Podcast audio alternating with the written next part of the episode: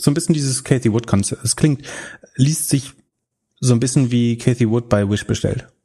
Was ich sonst auch oft sage, ist so, man muss nicht Boshaftigkeit unterstellen, wenn äh, Dummheit ein ausreichender Grund ist. Willkommen im Doppelgänger Tech Talk Podcast. Folge 71 Ende August, Anfang September. Pip, kurze Frage. Ich habe heute Morgen überlegt, ob man vielleicht die Wahl in Zukunft ein bisschen lenken könnte, indem man nur noch Menschen wählen lässt bis 60 und noch ein weiteres Kriterium einbaut, Leute ab 40 müssen mindestens ein Kind haben. Mm, das ist eine interessante Frage. Äh, nein. Also die Antwort ist nein. Äh, aber du kannst darfst trotzdem deine Gedanken äh, erklären dazu. Naja, warum du so denkst. mit Kindern möchte man wahrscheinlich eine bessere Zukunft. Man hat was für die Gesellschaft geleistet. Man hat Nachwuchs geschaffen und man hat immer noch mal so ein Korrektiv. Also Nachwuchs schaffen, das ist ja eher eine Bürde der Gesellschaft. Äh, da kommen wir später vielleicht noch drauf. Äh, das meinen mein manche Creator, damit das, das sehe ich anders. Für Vermehrung äh, nicht so gut ist. Ähm, ich finde das, also du, du sagst, weil man, nochmal, erklär nochmal, Entschuldigung. Ne, weil man ein Korrektiv hat, so, Diskussion mit Kindern ist immer gut, man möchte für seine mhm. Kinder immer das Beste, eine gute Zukunft. Das fände ich. Und über 60 darf man nicht mehr, weil? Weil da ist das Leben eh vorbei. So, dann soll man sich, soll man in Rente also, gehen und Zeit genießen. Kleiner Tipp aus Erfahrung, du musst vor so einen streitbaren Äußerungen mal vorher sagen, du würdest das nicht befürworten, aber du möchtest aber. Und äh, so, so fängt man es an, hinterher sagst du mal, du hast alles nicht so gemeint. Das ist immer schlau, das zu sagen, damit man sich hinterher wieder davon distanzieren kann.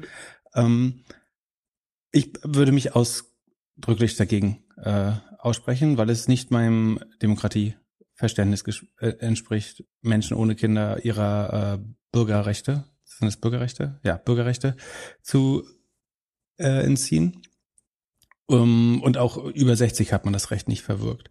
Was ein viel schweres Problem ist, ist, wann würdest du Menschen anfangen lassen zu wählen? Das ist, glaube ich, also ich verstehe, was du meinst und äh, ich verstehe die Logik dahinter. Ich finde es trotzdem falsch, weil es undemokratisch ist. So, äh, ich, äh, ich sage jetzt nicht, was ich befürworten würde als alternatives System.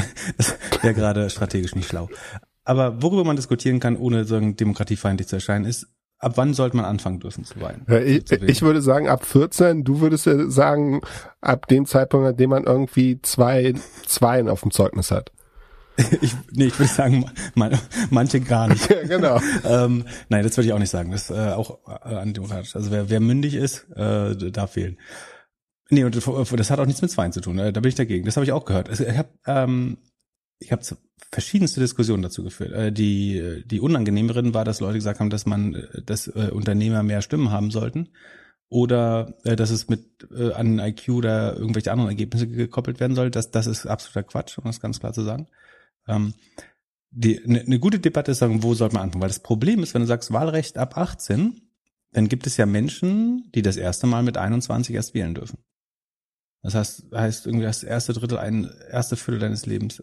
Das finde ich kompliziert, aber ich, es gibt ja auch keine bessere Lösung. Also du kannst sagen, du fängst mit 16 an, aber dann musst du sagen, warum gelte ich nicht als volljährig und kann trotzdem wählen? Also irgendwie, ich werde nach ähm, Jugendstrafrecht behandelt oder darf gewisse Sachen nicht machen, aber ich darf wählen, ist eine sehr komplizierte Frage durch diesen Vierjahreszyklus. Äh, aber ich habe keine gute Lösung dafür. Ich weiß nicht, ob das jemand schon mal herausgefunden hat, ob es da eine bessere Lösung gibt. Bevor wir jetzt alle wieder mit Politik verloren haben, einmal kurze Übersicht, was wir heute besprechen. Ein bisschen VC Startup Geschichtskurs Elizabeth Holmes, dann äh, dass du Twitter kaputt gemacht hast, ein bisschen Earnings, Zoom beispielsweise und am Ende Live Earnings von CrowdStrike. Genau, ich habe schon äh, Predictions in Sheet eingetragen für dich. Uh, was sind deine Predictions? Vorbesprechen. Ach, letztlich äh, hauptsächlich fortgesetzt. Also ich glaube daran, dass sie sich einfach sehr äh, äh, sehr stabil be, ähm, bewegen. Also ich, ich sehe keine ähm, Überraschungen nach oben oder unten, ehrlich gesagt. Ähm, deswegen müssen wir es jetzt nicht groß vorher besprechen. Okay, also also ich habe es einfach nur linear fortgezeichnet eigentlich, weil ich weil das meine Überzeugung ist. Ich glaube die die die Gross Margin wird ganz leicht ansteigen und ich hoffe die DBNER geht nochmal hoch. Das wäre mein Traum. Ansonsten ähm, dann, bevor wir starten, einmal kurz unseren neuen Werbepartner. Stackfield sponsert diese Folge und Stackfield ist eine All-in-One Kollaborationsplattform aus Deutschland. Dort könnt ihr als Teams zusammenarbeiten und alles gemeinsam machen. Ihr habt einen Chat, ihr könnt Aufgaben, Projektverwaltung machen, Videokonferenz, Terminverwaltung und gemeinsam an Dokumenten arbeiten. Also alles Produkte, die ihr sonst so nutzt, einzeln, alles in einem. Stackfields gibt es seit über zehn Jahren und deren Kunden sind hauptsächlich Kanzleien, Behörden, Banken, also Kunden, die wirklich auf Datenschutz Wert legen und Datensicherheit. Und das ist auch das große USP. Die Daten sind in Deutschland, Zugriff außerhalb der EU ist nicht möglich, alles end-to-end -end verschlüsselt. Wenn ihr euch das anschauen wollt, geht auf stackfields.com slash Doppelgänger, 14 Tage kostenlos testen und danach mit dem Gutscheincode DG20, also wie Doppelgänger 20, bekommt ihr 20% auf das erste Jahr. Und wir packen das bestimmt nochmal in die Show Notes. Na ich habe mir das angeschaut. Nach meinem Verständnis ist das so eine Mischung aus Slack und Microsoft Teams, aber sicher datenschutzkonform, super mit europäischem Recht compliant und die Daten liegen auch in der EU, dann äh, nehme ich an. 100 Punkte für PIP. Okay. Das ist eine ganz gute Nische, würde ich. Ich glaube, äh, generell die Nische auf deutschen oder europäischen Servern ist, glaube ich, für die nächsten fünf bis zehn Jahre echt interessant. Hm. Okay, werden wir die nächsten Folgen noch bestimmt mehr drüber ähm, erfahren. Henrik so. hat gefragt, ob wir nicht mal ein bisschen über Elizabeth Holmes sprechen wollen. Das Ganze ist, äh, oder Elizabeth ist die Gründerin von, wie spricht man es richtig aus? Terranos? Theranos. Theranos. Theranos. Und, und Henrik fragt, da sind ja ein Haufen VCs und Investoren auf den Kopf gefallen. Weißt du, was Theranos gemacht hat? Eine schwarze Kiste. Oder genau.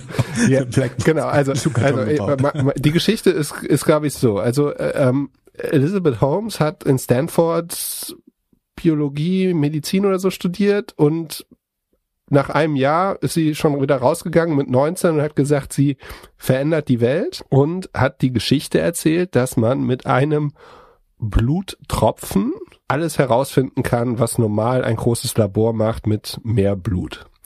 Und das Ganze funktioniert so, dass man halt das in so eine Kiste dann, also das wie so ein großer großer Drucker oder so ein 3D-Drucker, geht dann dann so der Tropfen Blut rein und dann wird da ausgelesen. Das krasseste ist, die waren ja sogar in Walgreens und so drin. Also die waren operativ, haben die gearbeitet, aber die haben immer falsche Ergebnisse gezeigt. Und haben, genau, und haben falsche ähm, Diagnosen gestellt. Und tatsächlich. du könntest dann sagen, also äh, Startup Life, äh, fake it till you make it und so. Aber äh, also wenn du jetzt sagst, du bist irgendwie zuckerkrank und bist es dann doch nicht, äh, ist ja schon eine größere Sache. Also die krassen Sachen, die ich gehört habe, waren falsche Schwangerschaften, äh, Krebsdiagnosen, die es nicht gab äh, und äh, ähnliche Sachen. Mm, und die hat auch diese Steve Jobs Nummer äh, abgezogen. Weißt du noch, dass ich da auch mal ein Instagram-Meme gebaut habe äh, für? Nee, das mit dem äh, schwarzen Kaschmir-Pulli, mit dem Rollkragenpulli, äh, nee, wie Markus Braun noch. Nee, aber das ist wahrscheinlich eins der größten Learnings. Also falls ihr irgendwann mal jemanden vor euch habt, der so aus, also der Dresscode von Steve, Steve Jobs hat, hat rennt, lauft, lauft. Oh, und, wenn, und wenn, ehrlich, wenn die Stimme so ist. Die, die hat ja ihre Stimme auch verändert. Ne? Also es gibt so äh, Interviews von alten Lehrerinnen, die gesagt haben, ja, früher hat die ganz anders gesprochen. And, and at some point she changed her, lang her voice. Haben angeblich äh, hat das äh, Adam Newman auch gemacht. Der, der hatte auch den, äh, den Rollkragen. Also das, wer sich das noch ansieht, muss komplett schmerzbefreit sein, wer sich freiwillig einen schwarzen Rolli als, als Gründer äh, anzieht und, und damit rausgeht. Aber kann das heute nicht auch passieren? Also äh, charismatische Gründerin, ein bisschen FOMO, keine DD. Aktuell werden doch irgendwie Termsheets auch, also Investitionen auch gemacht wie, wie Sand am Meer.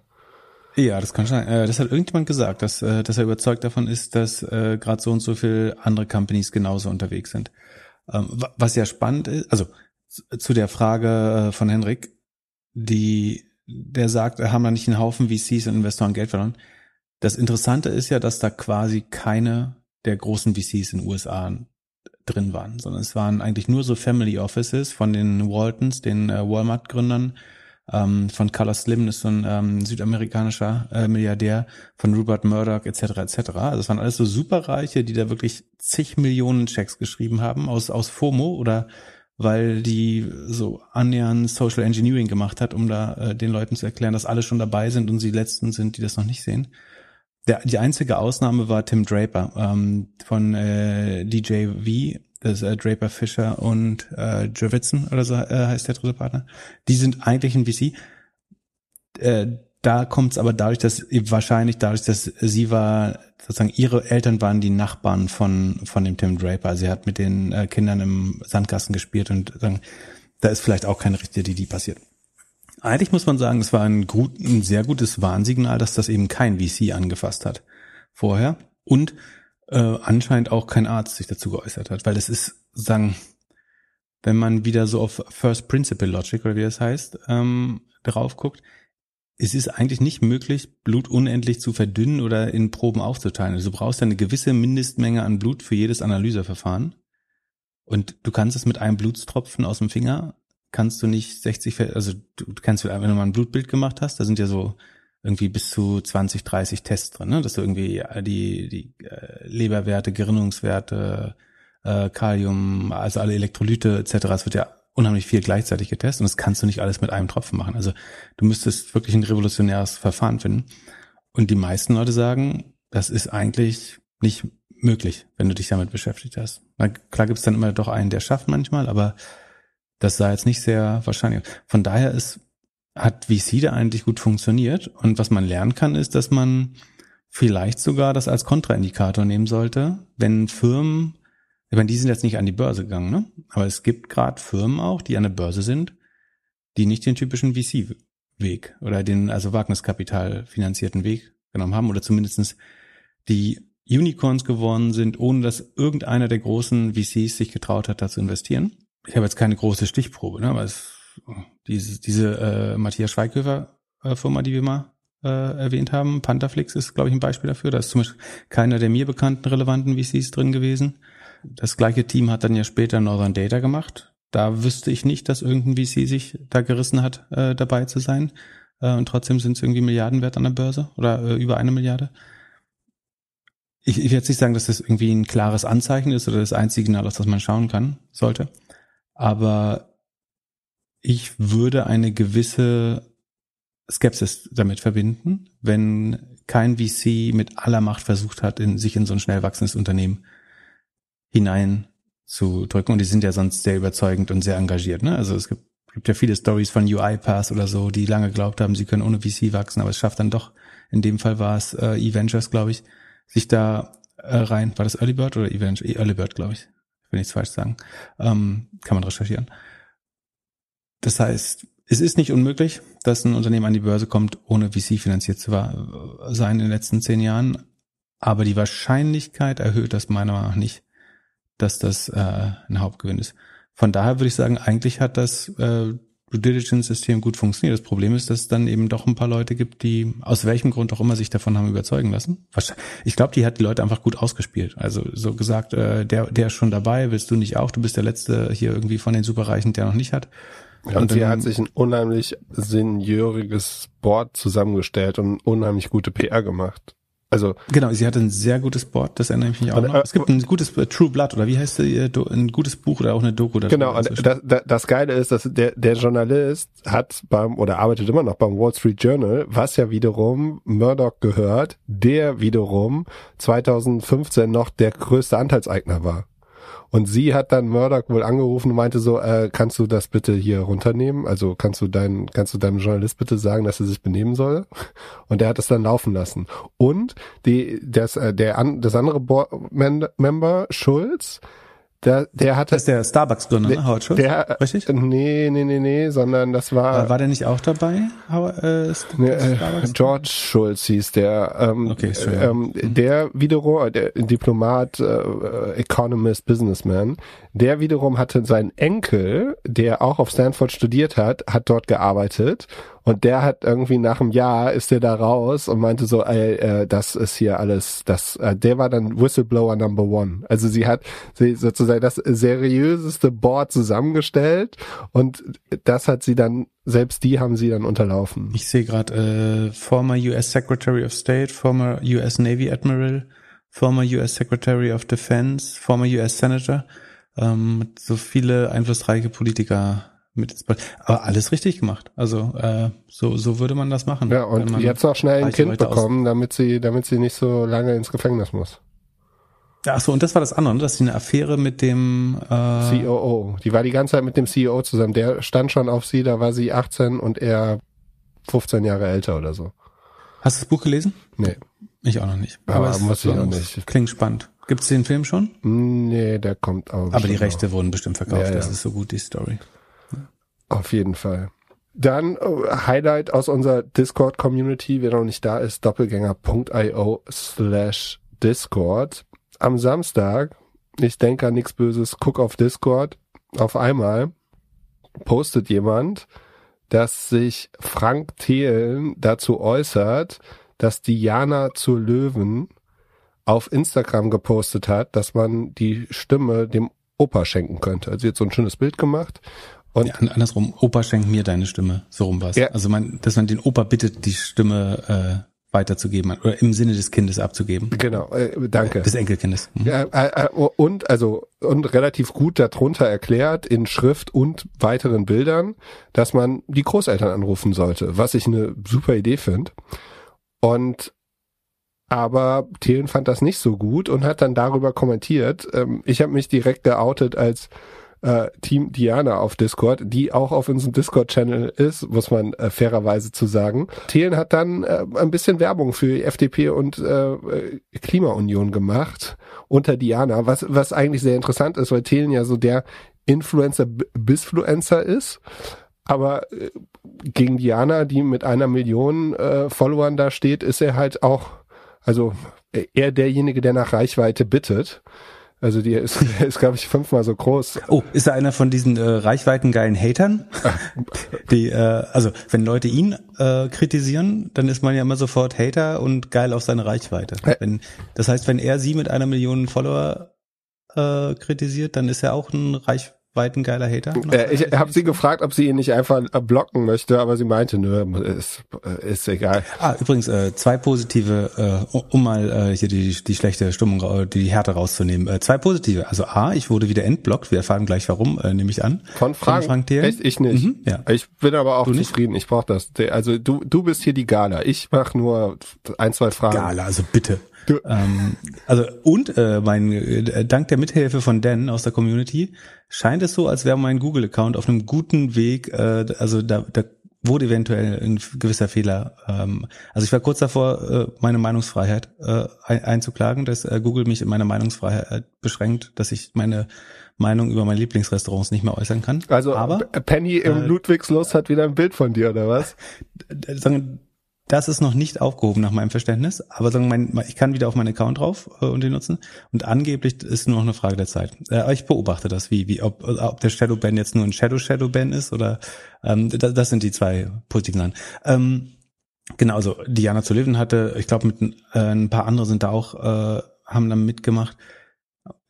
Da haben diese Aktion gemacht, Opa schenk mir deine Stimme. Was heißt, also es hat mit dem, womit du die Show begonnen hast, eigentlich zu tun, dass man sagen kann, die, äh, ja, die unsere Großeltergeneration muss, als wenn wir in der gleichen Generation wären, ähm, sozusagen muss die den größten Teil dieser Folgen nicht mehr ertragen. Und es wäre doch ähm, eigentlich nachhaltig und ähm, barmherzig, wenn die nicht ihre Stimme verschenken, sondern im Sinne ihrer Nachkommen wählen. Das war der die die Auktion Aktion. Und so hat das auch eigentlich fast jeder verstanden, bis auf äh, Frank Thelen der das auf äh, LinkedIn kommentiert hat, äh, wie folgt. Soweit ich Demokratie verstehe, das ist ein, ein guter Einwand, äh, dass, dass er das da, davor setzt, äh, weil da scheint es beim Verständnis noch Probleme zu geben, aber das erklären wir auch später. Ähm, sollte man nicht für andere wählen. Ähm, das ist auch spannend. Äh, das ist dann, er ist ja ein großer äh, Fan der der, wie heißt das, Klimaunion, Achso, genau. Also das ist ja dieser christliche, also Teil der CDU, der Christlich-Demokratischen Union. Ähm, und für andere, äh, die sagen, die Nächstenliebe scheint jetzt kein christlicher Wert mehr zu sein. Also, soweit ich Demokratie verstehe, lange Pause hat mich der Sprachunterricht geschult, äh, sollte man nicht für andere wählen. Man kann argumentieren, Plakate kleben, Flyer verteilen, demonstrieren und spenden. Lustigerweise alles groß geschrieben, außer das Spenden. Ähm, aber Stimmen übertragen geht nicht. Bitte macht kein Kreuz für andere. Überzeugt sie, aber jede Stimme gehört jedem Einzelnen. Äh, Politik, Bundestagswahl als Hashtags. Ähm, also das ist ein kontroverses Thema, würde ich sagen. Und ich glaube, es gab auch einzelne Akteure, die da gesagt haben, so ich äh, bin zu meiner Oma gereist, äh, hab ihr die Briefwahlunterlagen unter den kalten Fingern weggerissen ähm, und eine andere Partei angekreuzt. So, das ist nicht der Sinn und so war das auch nicht zu verstehen, äh, glaube ich. Und wer das gemacht hat, das ist dann auch nie, nicht, nicht demokratisch, glaube ich.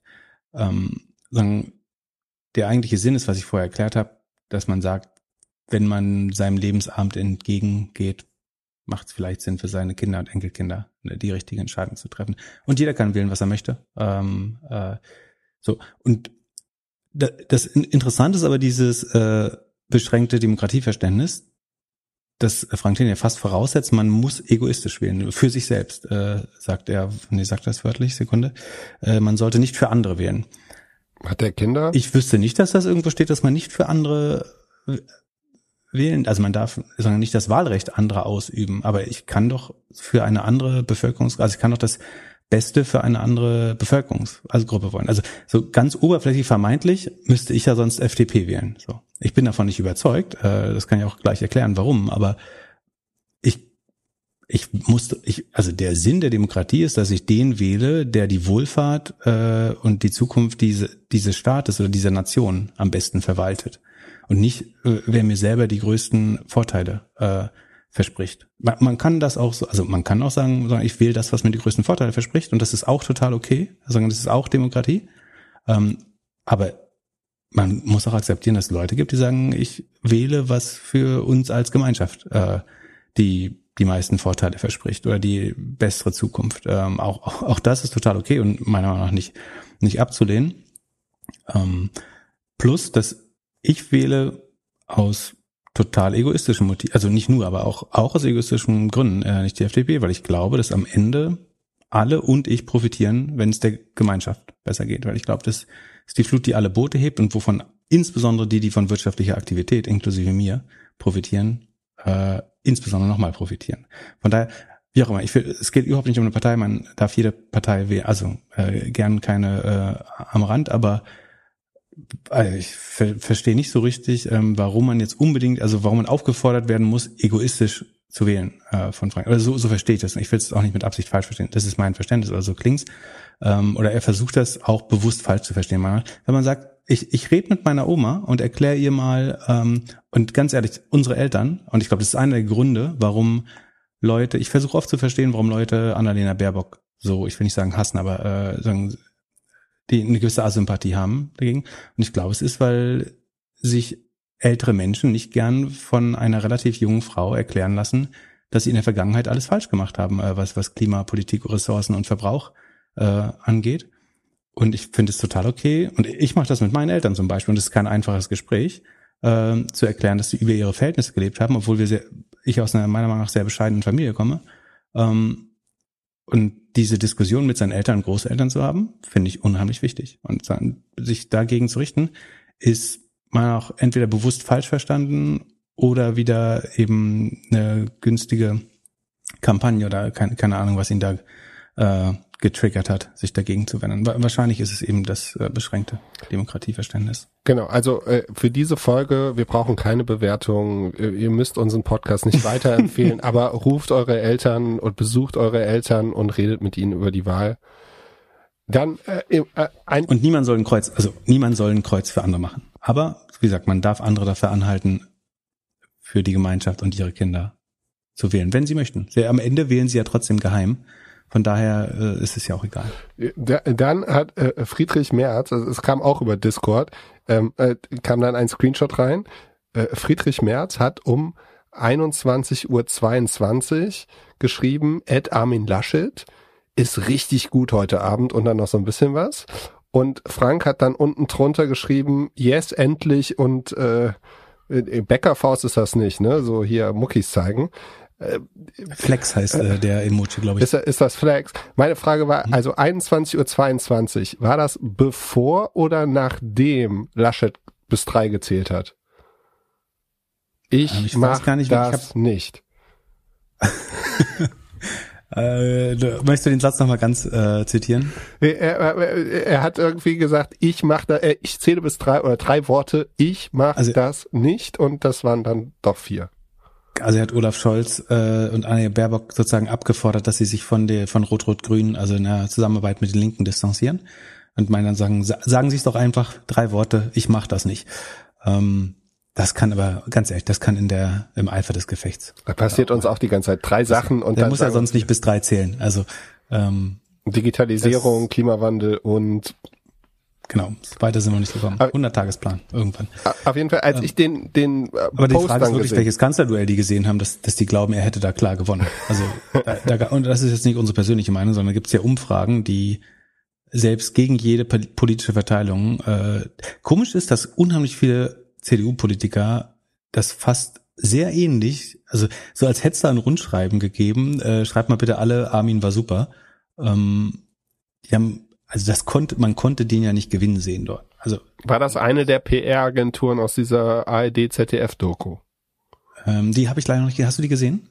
Ja, habe ich äh, Angst und äh, ein bisschen Twitter. Was mich gewundert hat, ich hätte gedacht, dass die ein oder andere, das ein oder andere amerikanische Unternehmen, das vielleicht an der Börse ist, auch noch namentlich erwähnt wird, aber wurde es nicht. Ja. Wir äh, können die ja in die Shownotes packen, wenn die gut war. Ja. Die Reportage äh, klang gut. Ich habe leider noch nicht die Zeit gehabt, weil ich ähm, mit Twitter kämpfen musste. Twitter, wie? Ah, auf jeden Fall meine Frage, nachdem ich das gelesen habe, also dieses Frank Thielen, yes endlich, äh, ist äh, äh, jetzt an dich. Hast du eine Idee, welchen Löwendeal Frank mit der CDU hat? Also der muss doch irgendwas muss doch für ihn jetzt da drin sein. Der der bemüht sich ja mehr als um jedes Venture seit ein paar Wochen.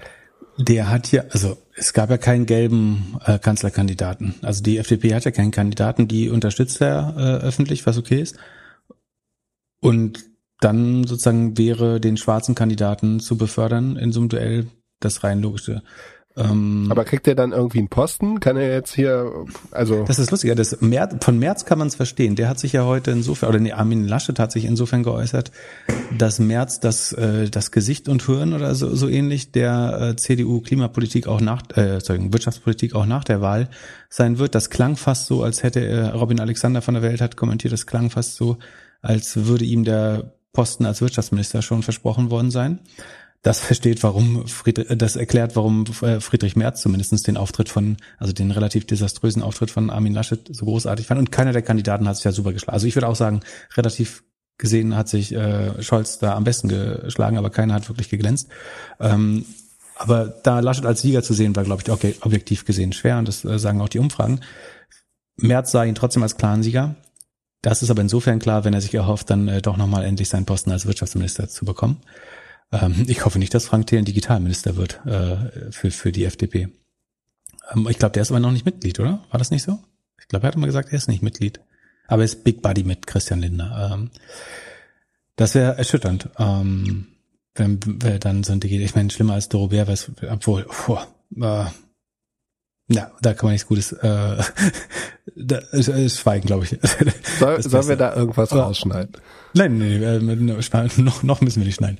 Ähm, ich weiß nicht, was sich davon verspricht. Ähm, ihm scheint an Schwarz-Gelb gelegen zu sein, sagen, hat diese Tendenz äh, zur Klimaunion. Ähm, ich kann mir vorstellen, dass Laschet auch nicht sein Traumkandidat ist. Das würde mich wundern. Aber wenn du ein gewisses politisches Ergebnis möchtest, dann musst du ja befördern, dass dieser Kandidat. Aber äh, da, da haben alle anscheinend dieses Reality Distortion Field, dass sie sagen, geiler Auftritt, das ist unser ganzer Kandidat, das wird's jetzt. Die einzige, die sich gar nicht äh, äußert, ist Angie. Ist dir das aufgefallen? Dass äh, Mutti gar nichts sagt? Die will einfach zurück nach Hamburg und ihre Ruhe haben jetzt. ist immer, für mich ist immer wieder erschreckend, dass Leute einfach nicht sich darum sorgen, wer die perfekte Nachfolge dann ist sowohl in der Politik als auch in der Industrie, finde ich, fehlt das immer, immer wieder. Aber das ist so, äh, so ein äh, Demokratieding, ne? dass man die Nachfolgerin nicht designiert, also bis zum gewissen Maß kann man das mitbestimmen, aber das ist ja keine Erb Erbmonarchie, sondern eben ja, aber, aber du musst ja deine, hätte besseres also, Personal aufbauen können, vielleicht, das stimmt. Und nicht so ein äh, Typen, der da einfach lang genug äh, durchhält. Ähm, na gut. Aber ich meine, die anderen Parteien haben auch kein besseres Personal gerade ganz oben. Das äh, möchte ich auch gerne dazu sagen. Es ist nicht so, dass ich irgendwie einen der anderen Kandidaten total überzeugend fände. Und dann am Montag findest du auf Twitter auf einmal einen alten Podcast von 2019 und machst das Internet damit kaputt. Wie waren die letzten hab, 24 Stunden mit dir, Twitter und deinem Freund Frank? Mm, ja, ich also ich hatte ja auf LinkedIn schon die, also ich hatte mich schon öffentlich gefragt, welches Kanzlerduell die oder Triell die gesehen haben, weil ich fand das wirklich komisch, äh, wie die das abgefeiert haben. Ähm, das hat schon überraschend viel. Äh, also obwohl ich ja diesen Menschen nicht mehr taggen kann oder so, also ich kann da nicht von dessen Reichweite profitieren, aber es hat erstaunlich viel Echo. Äh, also es schienen viele Leute ähnlich gesehen zu haben. Um, ähm, und dann habe ich äh, durch, durch Zufall oder durch einen Nutzer äh, auch bin ich auf einen alten Podcast gestoßen, in dem äh, Frank Thelen den Philosophen ähm, Anders Inset interviewt hat. Und da habe ich ein äh, Zitat, also der User hat ein Zitat äh, gefunden, was ich dann nochmal äh, geschnitten habe. Wir spielen das vielleicht mal zur Erklärung ein, damit man es versteht. Also ich sage nicht, dass ich das äh, gut finde, ich habe das nicht durchdacht, aber äh, China zum Beispiel hat ja gesagt, die dürfen sich nicht mehr vermehren. Also ich weiß nicht, ob es heute noch so ist, aber dass man nur noch ein Kind haben darf. Man könnte in Afrika genau das machen, ein Gesetz erlassen und sagen, ähm, man nach so und so viel Geburten wird der Mann sterilisiert, die Frau. Ich sage nicht, dass es richtig ist. Ich sage einfach nur, äh, ich habe eine viel einfachere Antwort auf diese Lösung und das hat auch Rosling gezeigt, wie das funktioniert. Jetzt hier hören wir es ein bisschen länger. Du hast schon sehr, sehr kurz gefasst. Also man könnte sagen, du hast es ein bisschen geframed, oder nicht? Genau, ich habe das im Sinne des Mediums äh, Twitter. Ich habe ja auf Twitter gefragt, ob das, äh, ob Twitter ein Audiomedium ist oder ob das eher was für TikTok wäre. Ähm, für das Medium also, und um das einfach auf den Punkt zu bringen, äh, habe ich das noch weiter gekürzt. Ähm, aber die Quelle war dabei. Ne? Also jeder hätte die, also ich habe die volle Version natürlich gehört. Ich habe mir sogar angetan, den ganzen Podcast zu hören, was, was nicht einfach war, wie man sich vorstellen kann. Und sagen, wir verlinken das auf jeden Fall auch in den Show Notes, sodass ihr euch ein komplettes Bild machen könnt. Ich habe das, wie gesagt, im Sinne des Mediums Twitter ähm, weiter gekürzt auf die Aussage. Die Frage ist, und das versucht äh, Frank Thelen jetzt auch zu relativieren und zu sagen, er hätte da vorher gesagt, äh, er findet das nicht gut, aber und hinterher, äh, das ist wahrscheinlich keine gute Idee. Aber wenn du das jetzt davor und dahinter stellen kannst und so ex ante dich schon entschuldigen kannst, dann wird ja alles sagbar auf einmal. So, dann kann ich äh, ja jegliche unsägliche äh, Äußerungen machen, wenn ich sage, oh, vorher habe ich gesagt, ich habe es nicht so gemeint und hinterher habe ich nochmal gesagt, ich habe es nicht so gemeint. Und ich meine, es ist ein Podcast. Wenn ich eine Dummheit gesagt habe, kann ich die auch rausschneiden hinterher, wenn die sich dumm anhören. Ja, das finde ich das, das Krasse. Ich finde Wahnsinn. Das ist eine dieser, bewusste Entscheidung, das drin zu lassen. Genau, also wir, wir können diesen Podcast jetzt wenn wir fertig aufgenommen haben, können wir uns sagen, hey, da und da haben wir vielleicht ein bisschen zu viel gesagt besser rausschneiden.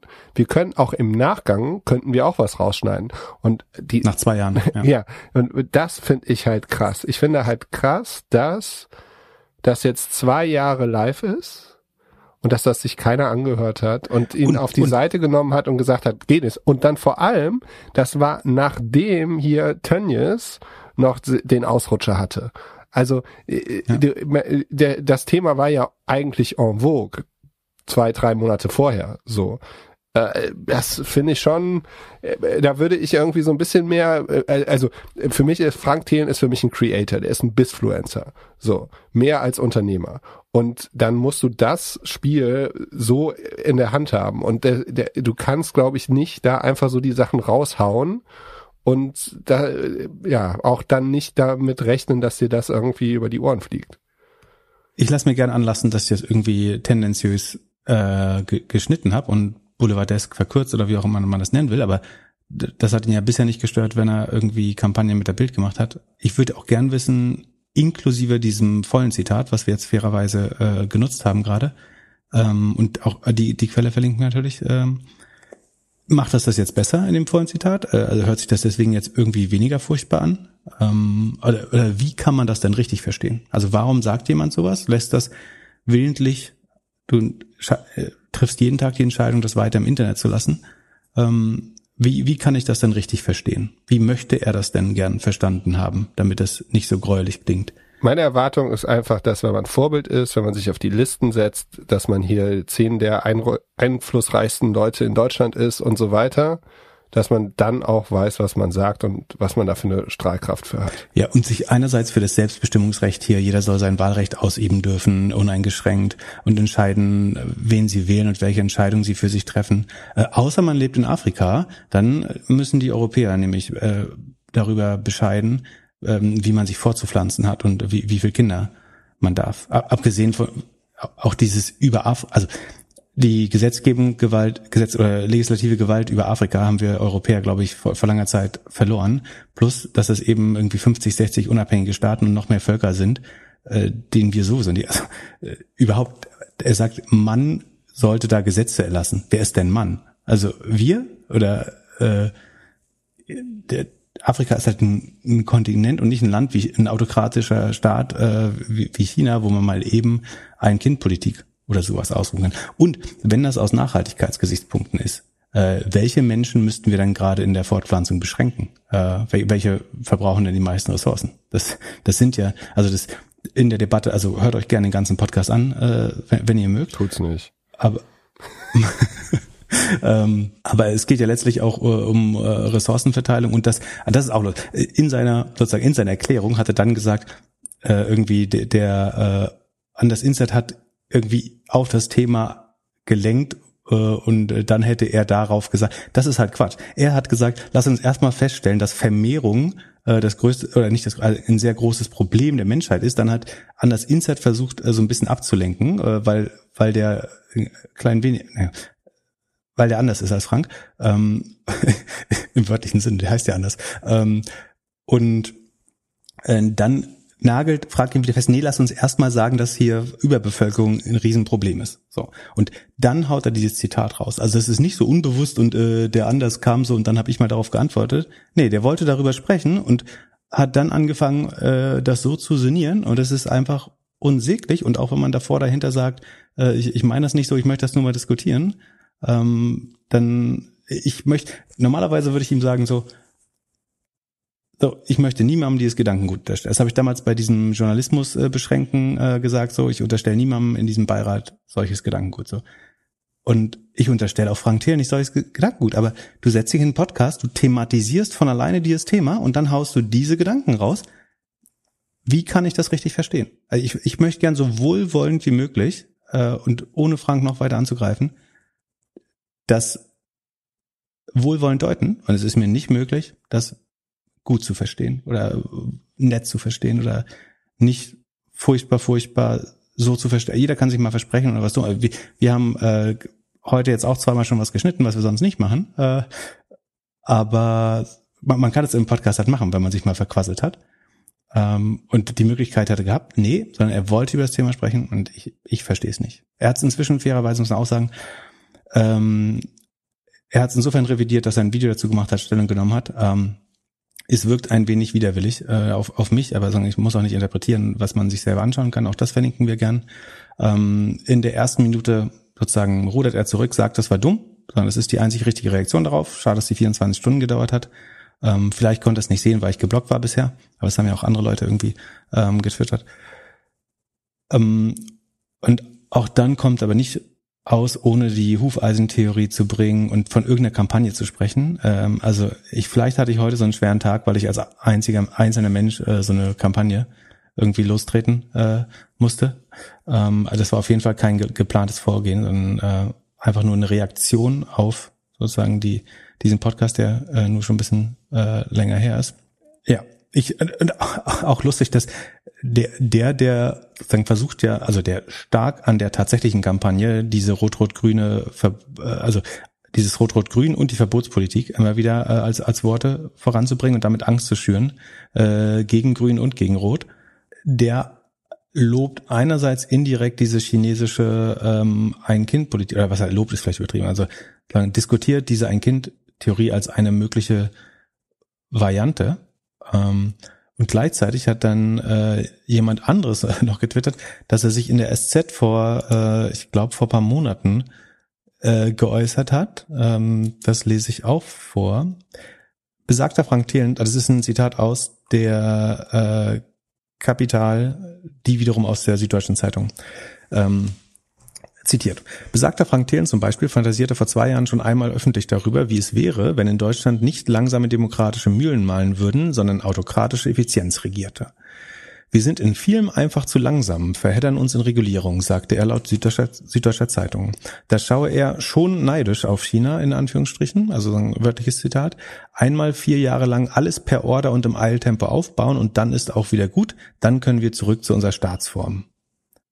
Das hat Frank Thelen gesagt. Gut, aber ähm, du, du bist auch ein Das klingt jetzt nicht, Bitte? Du bist auch ein China-Fan. Da können wir gleich drüber reden, was der Unterschied da, da, ist. So. Aber das ist der Mensch, der irgendwie vor zu viel Staatseingriffen, vor Rot-Rot-Grün äh, und Ver Verbotspolitik äh, regelmäßig warnt und versucht Angst zu schüren. Und der selber kein Problem damit hat, er offenbar, oder zumindestens darüber fantasiert, mal die Demokratie paar Jahre abzuschaffen. So, das ist ja noch nie schiefgegangen in Deutschland. lass uns doch mal, boah, lass uns doch mal irgendwie so Ermächtigungsgesetze oder sowas machen äh, und mal äh, die wirtschaftlichen Ermächtigungsgesetze. What could possibly go wrong? Ähm, Demokratie? glaubst du? Dann andere dafür angreifen, dass sie, dass sie ihren Opa fragen, ob sie, ähm, ob er für sie wählen geht. So. Ähm, da, das meinte ich vorhin mit äh, komischen Demokratieverständnis äh, übrigens. Ähm, also das zeigt so ein bisschen, wes Geistes äh, Kind er ist, glaube ich. Ähm, und wie gesagt, den, den meisten Leuten unter und äh, was ich sonst auch oft sage, ist so, man muss nicht Boshaftigkeit unterstellen, wenn äh, Dummheit ein ausreichender Grund ist. Äh, aber ich will eigentlich auch niemanden beleidigen. Aber mir, mir fällt es schwer hier, du musst ja entweder sagen, er hat unheimlich gefährliches Gedankengut oder er ist furchtbar naiv. So. Dazwischen, also ich bin super offen für jemand, der mir eine bessere Erklärung dafür gibt. Er ist genial nicht so, einfach. Nicht, nicht so böse ist. Du verstehst ihn nicht. Es ist Reality Distortion vielleicht. Vielleicht ist die 10x DNA, die wir noch nicht haben, die, die Echsen-DNA. Ja, da äh, jetzt heute, äh, gestern, äh, Defner äh, Chapitz Podcast, ist, der macht jetzt einen Fonds? Ähm, ach so, genau. Das, ähm, da, das kommt aus. Also wer glaubte? Wer glaubte, äh, dass Markus Land startet Podcast mit Richard David Precht noch nicht die schlimmste Nachricht der Woche ist, nachdem er den Philosophie-Podcast von Frank Thelen äh, und äh, Anders äh, Insight gehört hat. Ähm, für, für den gibt's eine neue News. Und zwar hat man anhand der WKN, die, die WKN muss man leider lange vorher beantragen. Das heißt, man konnte anhand der WKN, WKN schon rausfahren. Es gibt eine WKN, die heißt 10xDNA, also 10xDNA. So konnte man rausfinden, es wird ein, äh, ein Mutual Fund, also ein äh, Publikumsfonds, ähm, geplant, der die WKN 10x DNA haben wird. Ähm, und das haben heute gleichzeitig der Defner Chepitz Podcast und ähm, ich glaube äh, Kaspar Schlenk von Finance Forward äh, die Story gebrochen, gebreakt, wie sagt man das? Äh, geleakt. rausgebracht, geleakt, gespukt, äh, gescoopt.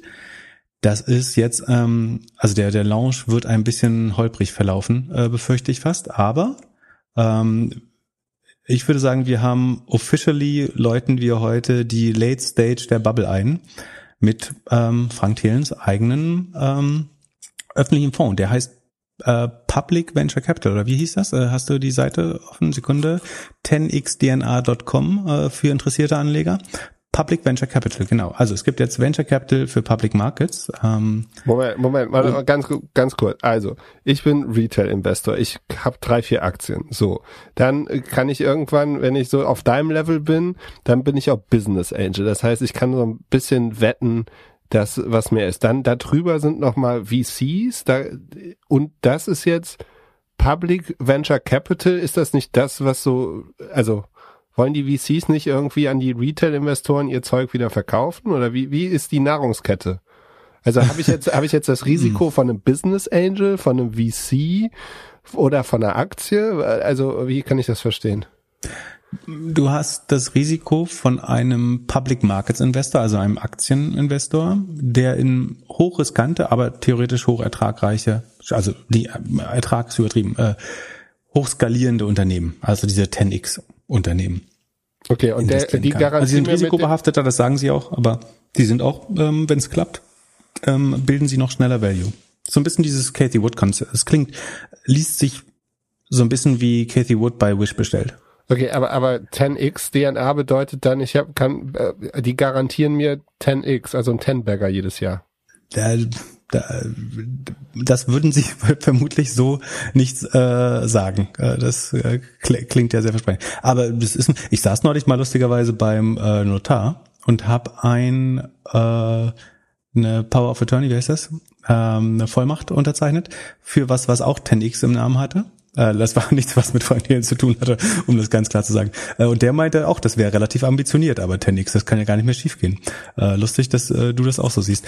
Ähm, nee, das würden sie natürlich so nicht versprechen, das wäre auch Wahnsinn. Ähm, aber sagen, der, der Ansatz ist disruptive Technologien, äh, große Märkte, die wir heute alle noch gar nicht verstehen. Ähm, der Mensch versteht äh, die Exponentialfunktion äh, grundlegend nicht. Deswegen sehen wir das noch alles nicht voraus, äh, was da noch kommt. Ah, okay, dann gibt es einen Reiter, der heißt Nachhaltigkeit. Da steht, äh, wir haben nur diesen einen Planeten, irgendwie nachhaltiger Lebensstil und äh, klimaneutral schon mal, sehr gut. Was ich nicht verstehe, ist, wieso steht der denn nicht im Impressum? Der ist ja gar nicht Geschäftsführer von dem Laden. Nee, das ist aber gar nicht so untypisch. Das macht äh, Jan Beckers bei BitCapital, äh, BitGlobal äh, oder BitCapital ja, ja auch nicht so. Äh, die haben auch einen CEO und er ist Chief Investment Officer. Rat mal, welche Fun weißt du, welche Frank, äh, Funktion Frank Thelen hat? Research Officer. Chief Research Officer. Ist, da, ist das Weil? der neue Chief Digital Officer? Den Titel? Nee, das ist äh, Research, das kannst du ja nur selber übersetzen. Das ist halt äh, der, der die Fundamentalanalysen macht, die für, äh, für die er bekannt ist. Ähm, um diesen Insider aufzulösen, Frank Thelen hat in einem Video kurz bevor es bei Wirecard richtig nach Süden ging, gesagt, dass er sich die Fundamentals von Wirecard nochmal angeguckt hat.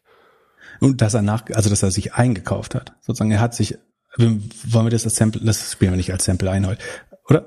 Nee, Nee, muss man nicht draufhauen. Ähm, aber so, um das richtig wiederzugeben, äh, er war in einem Interview, das kann man irgendwie selber googeln und hat, nachdem die Staatsanwaltschaft schon vorstellig geworden ist bei Wirecard, ähm, gesagt, er nutzt solche Gelegenheiten oft zum Nachkauf und hat da auch gekauft ähm, und schaut stattdessen auf die Fundamentals.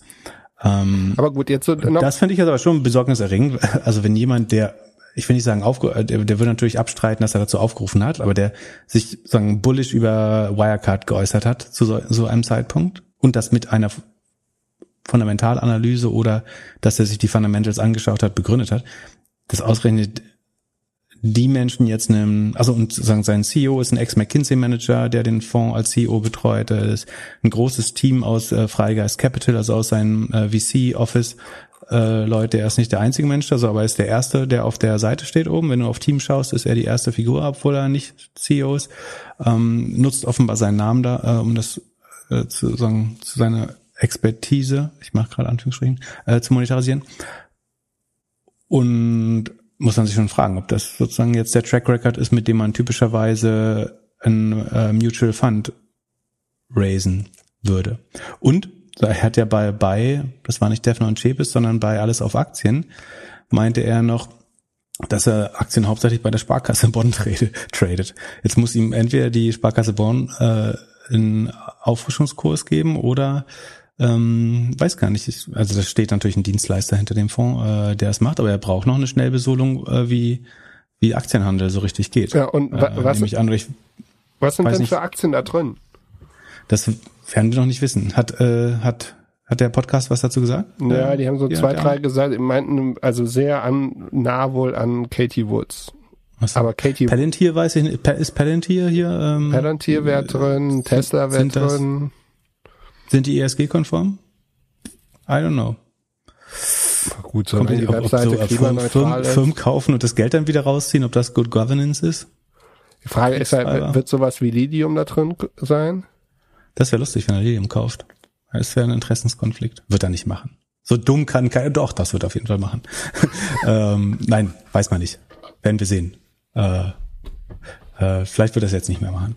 Ähm, ja, äh, ich habe überlegt, lass uns doch mal Folgendes machen. Also, äh, achso, und lustigerweise, über die Depotverwahrstelle ist Haug und Aufhäuser. Das ist unser äh, chinesisches Lieblingsbankhaus, äh, was auch sonst die teilweise spekulativen Nebenwerte betreut, würde ich mal formulieren. Gut, kaufen wir? Ähm, 25 Euro, bist dabei? Äh, 3% Aufgabeaufschlag ähm, und 1,8% Managementgebühr.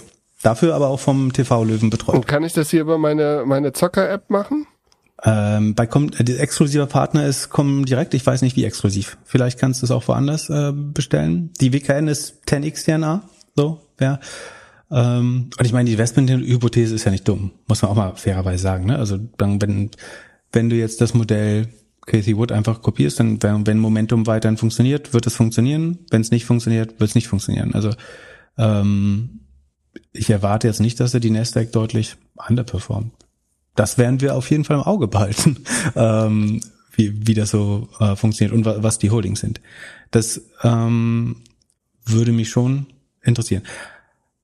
Aber äh, also für mich wäre es jetzt irgendwie nicht die, die Aufforderung, da einzusteigen, wenn nachdem wie er sich zu Wirecard eingelassen hat. Ich, ich lasse Uli Hoeneß ja auch nicht meine Steuerberatung machen. Äh, also ähm, achso, wie, äh, wie ich drauf komme. Ähm, wollen wir mal die, die fünf großen Leute, die jetzt wo wir Late Stage äh, Stock Bubble sind, äh, die fünf großen Leute, die auch noch einen Fonds brauchen, bevor äh, die, die Börse platzt?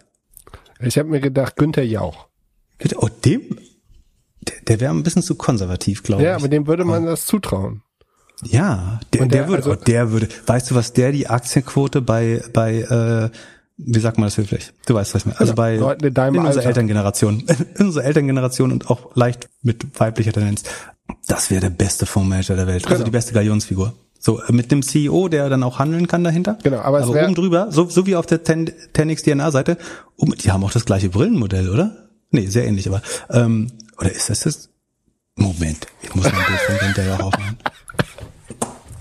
Vielleicht ist das der neue schwarze Rolli. Äh, Frank Thielentrick, ne, Günther, nee, ist eine andere. Ah doch, aber früher hatte der so eine. Habe ich mir nicht gehört. Die hatten früher mal, oh, die hatten früher mal eine Das sehr ähnliche Das Brille. ist vielleicht die PR gleiche PR-Beratung, die sagt hier seriöser Auftritt. Ne, das glaube ich nicht. Äh, Ja, Naja, auf jeden äh, Fall. ich waren glaub, wir? da, das wäre Günther. Günther ja auch finde ich super. Ist das deine, das ist deine, du musst bei fünf anfangen, Nee, nee, beim ich, ich mach besten. nur, ich mach nur den besten und den schlechtesten. Also Günther Jauch würde jede Oma sagen, ihr, ihr Taschengeld hingeben. Das wäre die Telekom-Aktie. Er würde es vielleicht auch so ein bisschen machen wie mit seinem Wein. Also es gibt so ein Premium-Modell für die Kenner und dann nochmal so, ein, so, ein, so, ein, so eine Aldi-Variante, wo sein Name draufsteht. Richtig gut. Finde ich stark. Und, und dann halt Nummer zwei wäre halt nochmal so, äh, so Boris Becker versucht irgendwie nochmal ähm, mit NFTs auf seine alten Championships irgendwie das zu machen. Das wäre so ein bisschen eher Achso, der, der Phone darf auch Optionen äh, und Futures handeln übrigens. Also äh, um den Markt out zu performen oder sich zu hedgen. Ja, und, und dann, wie wir, wie wir in, in Boris Becker übrigens hat in meiner Heimat ein Auto, weißt du, der hat, äh, ist, ich glaube, Pleitier mit, also, Pleit- immer, also er war Unternehmer, sonst hat nicht geklappt, was äh, ist okay. Ähm, und also auch ich hoffe, dass dieser Fonds gut funktioniert für die Anleger. Äh, ich hoffe, dass wir da nicht mit Heme, also ich werde nicht mit Heme darauf schauen. Ähm, aber Boris Becker hatte drei Autohäuser in Mecklenburg-Vorpommern, äh, die, glaube ich, nicht so gut äh, funktionierend äh, haben Ja. letztlich. ich, Aber das ist das Risiko. Wenn man Unternehmer ist, dann kann es auch schiefgehen. Das, das, ja. Und Aber zu meinem Aktienfondsmanager würde ich den jetzt nicht machen. Aber auch sehr guter Vorschlag. so, Hast du mehr? wenn- Nee, was dein, was dein die Nummer besten eins? fünf, die großen fünf heißt es. Ich habe mit der, ich habe mit der Nummer eins alles geschlagen. Focus. Stimmt. äh, Günther Jauch ist, ist gut genug für vier. Äh, me- meine Nummer fünf ist Pietro Lombardi. Der hat auch eine Casting, äh, Casting Ja, Show im die TV jungen- gewonnen. die jungen Leute und, und sind kann nicht mit Geld umgehen, war schon pleite. Oder, oder der Wendler. der Wendler wäre auch super. Der Wendler? Wendler-Fonds? So ein bisschen defensiv. Äh, für die, für, Wir rutschen ähm, gerade keine ab von Ghana in, in Touch. genau. Äh, ansonsten äh, Carsten Maschmeyer fände ich gut. Ist auch TV-Löwe und könnte mal Cum-Ex für alle demokratisieren. Also Mut, Mut, äh, Moment, vorsichtig. Mut, mutmaßlich sagen, scheint er ja auf sein, also äh, nach eigenen Angaben äh, auf seine Banker reingefallen zu sein, die ihm irgendwie Cum-Ex-Fonds untergemischt haben oder so. Ähm, das ist, was ich nachlesen konnte im Internet. Ähm, aber sagen, also er hat das vergessen oder war dessen, war sich dessen nie bewusst, aber vielleicht könnte der zusammen mit einem Team von Bankern äh, das System Cum-Ex ja mal demokratisieren, damit wir alle den äh, so ein bisschen den Staat ausrauben können. Das fände ich, falls das so war. Ähm, das muss ja noch geklärt werden. Aber Quatsch, das war nicht. ähm, mu- mutmaßlich äh, ähm, scheint so. Und äh, dann könnte Olaf Scholz auch in seinen äh, Advisory Council, äh, da, damit er gleichzeitig wieder die Augen zudrücken kann. Äh, und, äh, oder so. Und die äh, depotführende Bank ist MM Warburg, natürlich. ähm, Genau. Ansonsten, äh, meine, das war die Nummer vier. Nummer drei wäre äh, Olli Samba, braucht auf jeden Fall noch einen Publikumsfonds.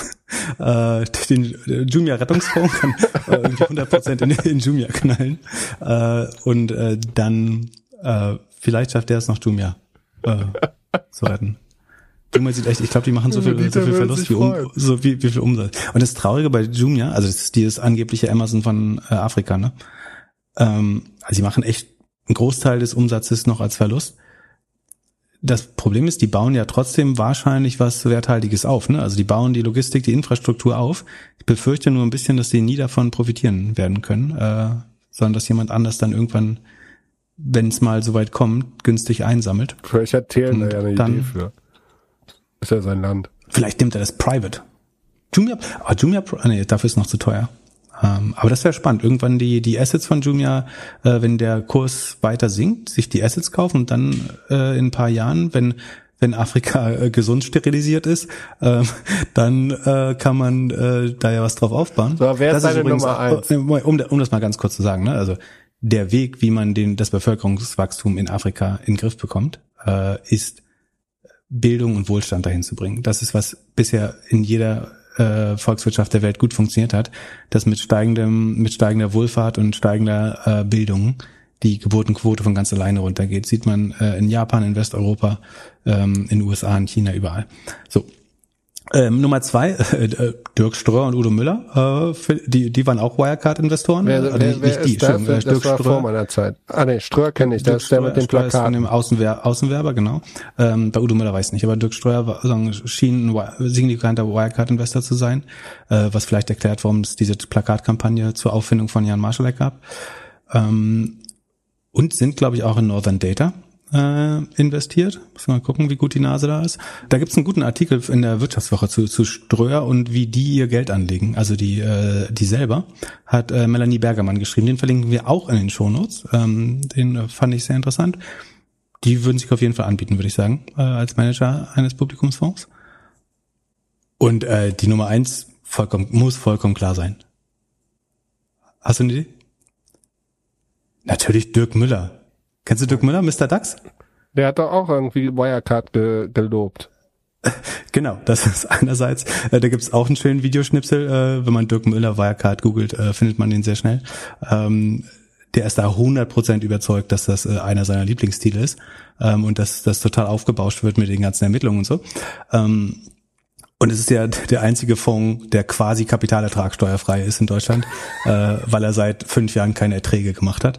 Ähm, das, ach so, und das ist übrigens auch. Also Aber äh, das ist ja keine. wenn du Fondsmanager bist, dann wäre eins deiner Interesse, damit, um mehr Leute in Aktien und deinen Fonds reinzutreiben, dann wäre es ja gut, wenn Aktiengewinne steuerbefreit werden. Und es gibt ja eine, in Klammern gelbe Partei, die sich dafür einsetzt, dass äh, Aktiengewinn, dass es wieder so eine Art Spekulationsfrist gibt äh, und die Abgeltungssteuer ausgesetzt abgeschafft wird.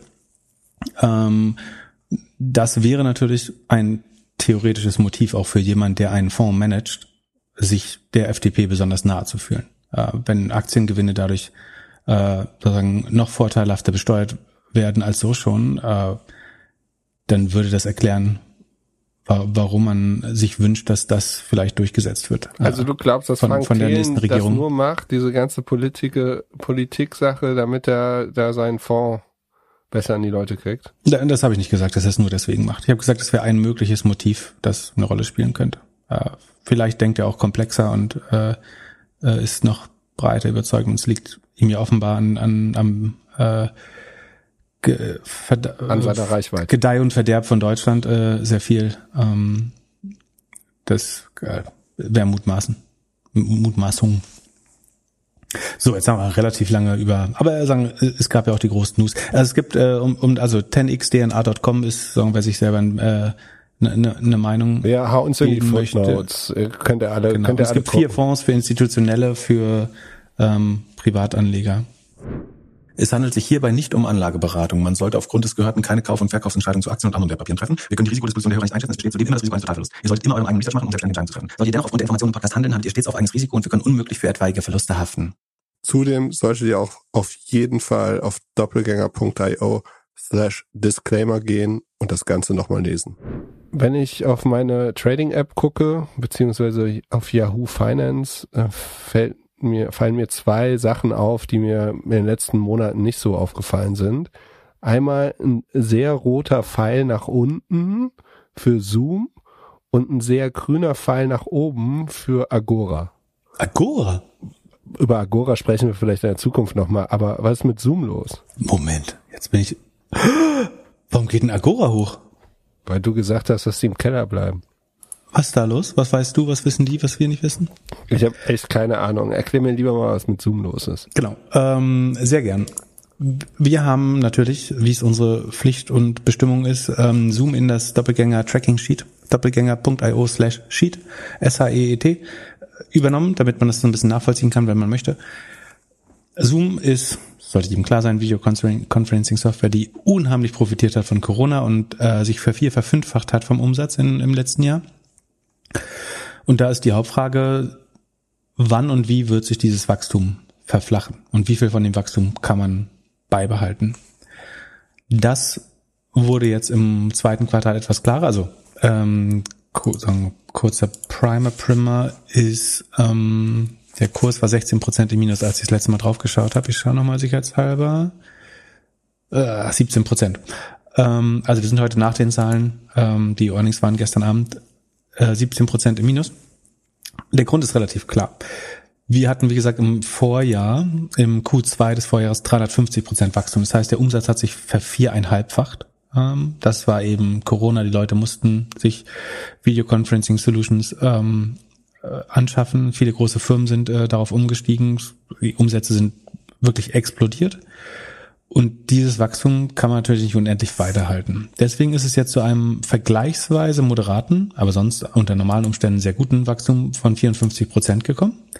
Äh, man macht jetzt eine Milliarde Umsatz im Quartal, äh, 1,02 Milliarden. Du siehst das, ne, worauf ich schaue?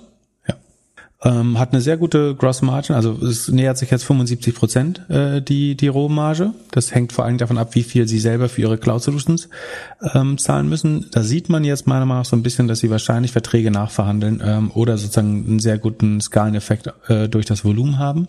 Obwohl, nee, das Volumen hat sich ja kaum verändert. Also das Spannende ist eigentlich, zum Vorjahr hat man sich um 54 Prozent äh, gesteigert, zum Vorquartal, also zum, zum ersten Quartal dieses Jahres, hat man aber nur ungefähr zehn, nicht mal zehn Prozent hinzugewonnen. Also man sieht da eine ganz klare Verflachung des Wachstums. Ähm, wie gesagt, die, die Rohmarge hat sich aber positiv entwickelt. Also da ähm, kann man jetzt inzwischen mal die Skaleneffekte durchsetzen anscheinend. Vielleicht auch, weil man nicht mehr wächst, äh, geht man ein bisschen härter an die Kosten ran, könnte ich mir vorstellen. Ähm, oder weil man moderater wächst. Die auch spannend, die OPEX, also die ähm, Operational Costs oder Expenses, die sind kaum noch gestiegen von 465 auf 465,6 ähm, Millionen sind die nur gestiegen. Das heißt, äh, Research and Development wurde gesteigert relativ klar. Also sie investieren weiter im Produkt. Ähm, Marketing ist leicht hochgegangen und die Gemeinkosten sind runtergegangen. Das liegt wahrscheinlich daran, dass ein paar Funktionen im Vorquartal mit ähm, Aktien vergütet worden sind. Das treibt diese, ähm, weil es hier äh, Gap-Zahlen sind, ähm, treibt das äh, die, die Zahlen hoch. So, und im Ergebnis hat sich das Ergebnis des äh, Operating Income verbessert, weil man die Kosten wenig kaum gesteigert hat und den Umsatz aber leicht. Ähm, dadurch bleiben 294 äh, Milliard, Millionen, Verzeihung, Operating Income äh, übrig. Das wiederum ist eine Steigerung um 57 Prozent, also leicht über den 54 Prozent Wachstum des Umsatzes. Und ähm, der Free Cashflow steigt um von 400 auf 450, also um 10, äh, 12 Prozent ungefähr. Ähm, auch nicht, nicht mehr riesig. Und das Spannende ist, wir haben das Erinnerst du dich noch, dass ich glaube vor zwei Quartalen schon. Da habe ich diesen Chart mit den Collections mal gemacht. Das heißt, ich bin der Auffassung, dass man so ein bisschen vorberechnen kann, wann sich Zoom seinem Dach nähert. Und ich habe damals gesagt, das kann nicht mehr lange dauern, weil das meiner Meinung absehbar war. Und zwar die Collections ist es so, dass Zoom für die allermeisten Kunden, also inzwischen äh, haben sie mehr und mehr auch so Monthly Billings, aber damals war es so, du zahlst Zoom ein Jahr im Voraus. Sozusagen, wenn wir das jetzt, wenn ich meinen Zoom kaufe, dann kostet es irgendwie 200 Dollar oder so im Jahr, die ich im Voraus zahle. Und so machen das die allermeisten Leute bisher zumindestens. Und das heißt, dass die Collections oder der äh, der, was ist es, die Einnahmen von, also nach deutschem Recht würde man sagen, Einnahmen von Zoom sind immer höher als der Umsatz. Weil was du machst, sagen, sagen wir, ich wäre der einzige Kunde, dann zahle ich im ersten Quartal 200 Euro. Davon darf Zoom aber nur 50 Euro als Revenue verbuchen. Und das andere sind sozusagen, die, ist Deferred Revenue oder Obligations to Deliver oder wie auch immer man das nennen will. Also sie müssen die Gegenleistung noch bringen. Deswegen müssen sie meine 200, sie haben eine Einnahme von 200 Euro und müssen das Revenue A50 Euro aber auf vier Quartale verteilen, weil sie die Leistung über vier Quartale erbringen an mich. So. Und durch diesen Umstand, dass das größtenteils so verbucht wird, kann man eine relativ einfache Rechnung machen, nämlich indem man sagt, ich versuche die Collections zu antizipieren, indem ich sage, ich nehme mir die gesamten Kosten des Umsatzes, das sind Ausgaben, plus die gesamten Operational Expenses, das sind zusätzliche Ausgaben, also die operativen Ausgaben, also alles, was von der Rohmarge abgeht, sind die Cost of Revenue. Die nehme ich, dazu addiere ich die Operational Expenses. Dann habe ich die gesamten Ausgaben der Company. Und wenn ich dann den Cashflow, also was übrig bleibt an, an Cash an Einnahmen dazu rechne, dann müsste ich eigentlich wissen, was die Einnahmen, äh, also das, das eingenommen, nicht das verbuchte Revenue, sondern das, der Cashflow, so dann Gesamt, die Gesamteinnahmen von Zoom sind.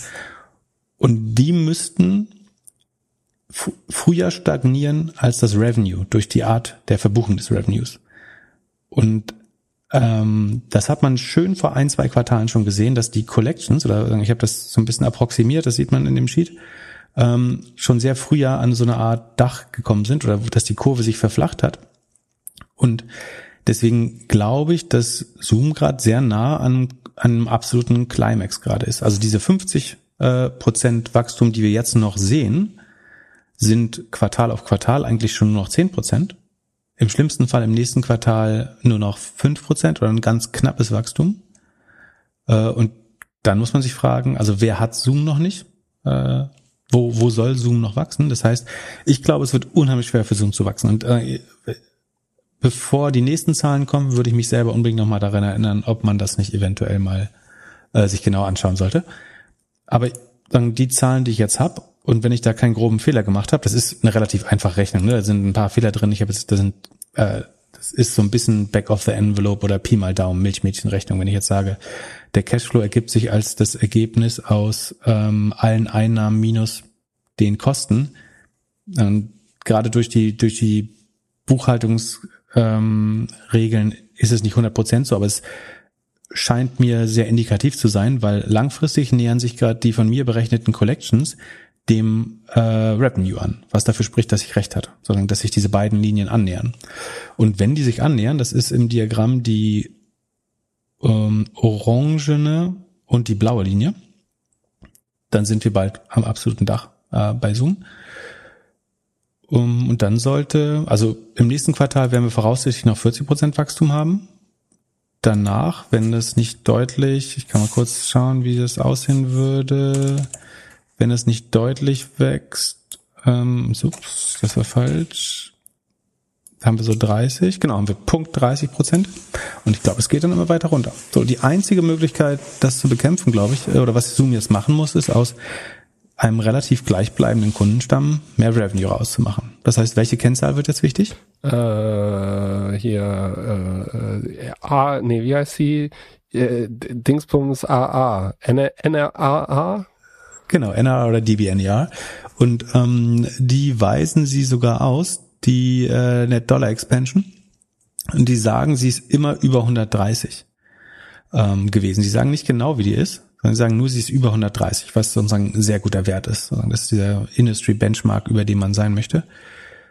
Ähm, und wenn du jetzt aber siehst, dass wir insgesamt nur noch 42 Prozent wachsen zum Vorjahr und die äh, Net Dollar Retention aber schon 30 Prozent oder mehr ist, dann heißt das, äh, die Kunden wachsen wahrscheinlich entweder nicht mehr stark oder es kündigen auch schon viele Kunden. Also das Kundenwachstum sieht man übrigens. Also Kunden mit mehr als zehn Nutzern haben sie weniger als ein Prozent hinzugewonnen. Also sie hatten im Vorquartal 497.000 Kunden und haben jetzt 505, also sind mehr als ein, sind anderthalb Prozent, äh, haben jetzt 505.000 Kunden.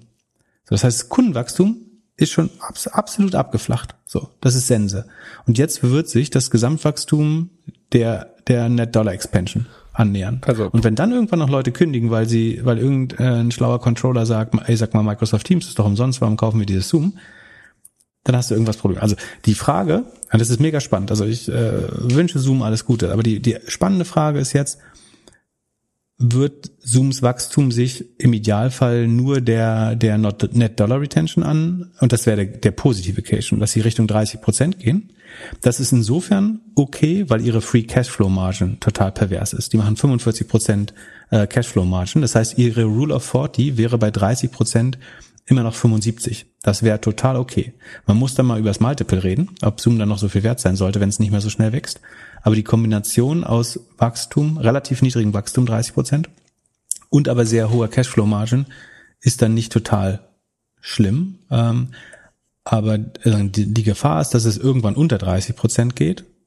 Ähm, die Marge, die Cashflow-Marge wird ein bisschen komprimiert schon. Die war mal am Höhepunkt auf 79 in dem absolut besten Quartal. Die geht jetzt schon auf von 47,5 auf 44,5 runter. Das heißt, die Marge wird ein bisschen komprimiert oder schmilzt zusammen. Ähm, ich würde sagen, wenn man jetzt nur auf die Zahlen guckt, läuft gerade viel nicht perfekt für Zoom. Und das, das, was sie jetzt schaffen müssen, der einzige Weg daraus ist, also entweder Umsatz dazu kaufen, ganz aggressiv, äh, links und rechts Dinge kaufen, oder ganz schnell Produkte entwickeln, die dem Kunden deutlich über 30 Prozent mehr Geld aus der Tasche ziehen jedes Jahr. Also das Produkt so erweitern, dass jemand, der heute 200 Dollar ausgibt, im nächsten Jahr idealerweise 300 Dollar ausgibt. Das ist nicht unmöglich, so ich traue ihnen das zu. Aber ich sehe es auch noch nicht, äh, was es ist, ob es ein Metaverse ist, ob es der, der, dieser Meetingraum mit Avataren ist. Oder ich weiß nicht, aber es ist auf jeden Fall ein Scheideweg, der sich vor zwei Quartalen, als wir das mal besprochen haben, angeht. Ich will nicht lügen, vielleicht war es auch vor einem Quartal, aber es gab eine Folge, wo wir diese Collections mal thematisiert haben und äh, ich diese Sheet, glaube ich, geteilt habe, auch auf Twitter. Ähm, das heißt, das ist jetzt so ein bisschen der, der Scheidepunkt, wo man schauen muss, geht es Richtung 30 Prozent, geht es sogar darunter. In jedem Fall würde ich gerade das Growth Multiple oder die Bewertung von Zoom eigentlich nach unten anpassen und deswegen sind sie auch um 16 Prozent gefallen. Ähm, ich würde damit rechnen, dass sie sich jetzt bis zum nächsten Quartal, wo klar, jetzt herrscht erstmal große Unsicherheit, würde ich sagen. Das heißt, ich würde vermuten, sie laufen seitwärts oder negativ. Und bei den nächsten Zahlen würde ich eher mit einer noch klareren Enttäuschung rechnen, ehrlich gesagt. Aber ich ähm, hoffe eigentlich, dass das besser wird. Da hast du mich sehr erfolgreich, äh, da bin ich dir zu Dank verpflichtet. Du wirst halt viel gelobt. Ähm, zu Dank verpflichtet. Da hast du mich ja überzeugt, äh, dass das Peloton und Zoom hast du mich sehr erfolgreich rausgequatscht. Fast am Höhepunkt. Äh, hast du gut äh, gerochen. Danke. Du hast letzte Woche nicht so gut gerochen, dass Affirm sich so gut entwickelt. Du, letzte Woche haben wir über Peloton gesprochen, dass sie die Preise für das günstige Fahrrad reduzieren. Daraufhin der Pay, nee, Buy Now Pay Later Anbieter Affirm, der ja sehr viele Fahrräder vorfinanziert oder vorbezahlt von Peloton, er hat dann leicht nach unten reagiert, hat dann aber announced, dass sie jetzt mit Amazon zusammenarbeiten und dann hat's richtig gekracht. Die Aktie ist um wie viel Prozent? 10, 15 Prozent nach oben gegangen? 45. 45. Zwischen 40 und 45. Okay, aber sie ist immer noch nicht auf dem All-Time High, ne? Also als sie, die war mal bei 125 Dollar noch im Februar diesen Jahres. Jetzt ist sie aktuell bei 46, äh, 96. Aber, Genau. aber ja, hat wahnsinnig äh, reagiert. Ah, sie sind heute auch wieder äh, sie 18 Prozent runter. Hat irgendjemand verstanden, dass das Quatsch ist vielleicht. Also sie sie- waren zwischenzeitlich höher. sie haben es vor allem nicht exclusive. Ja, äh, sehr gut. Äh, Da sagst du was sehr Richtiges. Äh, Erzähl doch mal. Also die, die Story ist, Amazon hat angekündigt, dass sie mit Affirm zusammenarbeiten. Das heißt, man kann gewisse Amazon-Produkte jetzt in vier bequemen Raten zahlen oder fünf.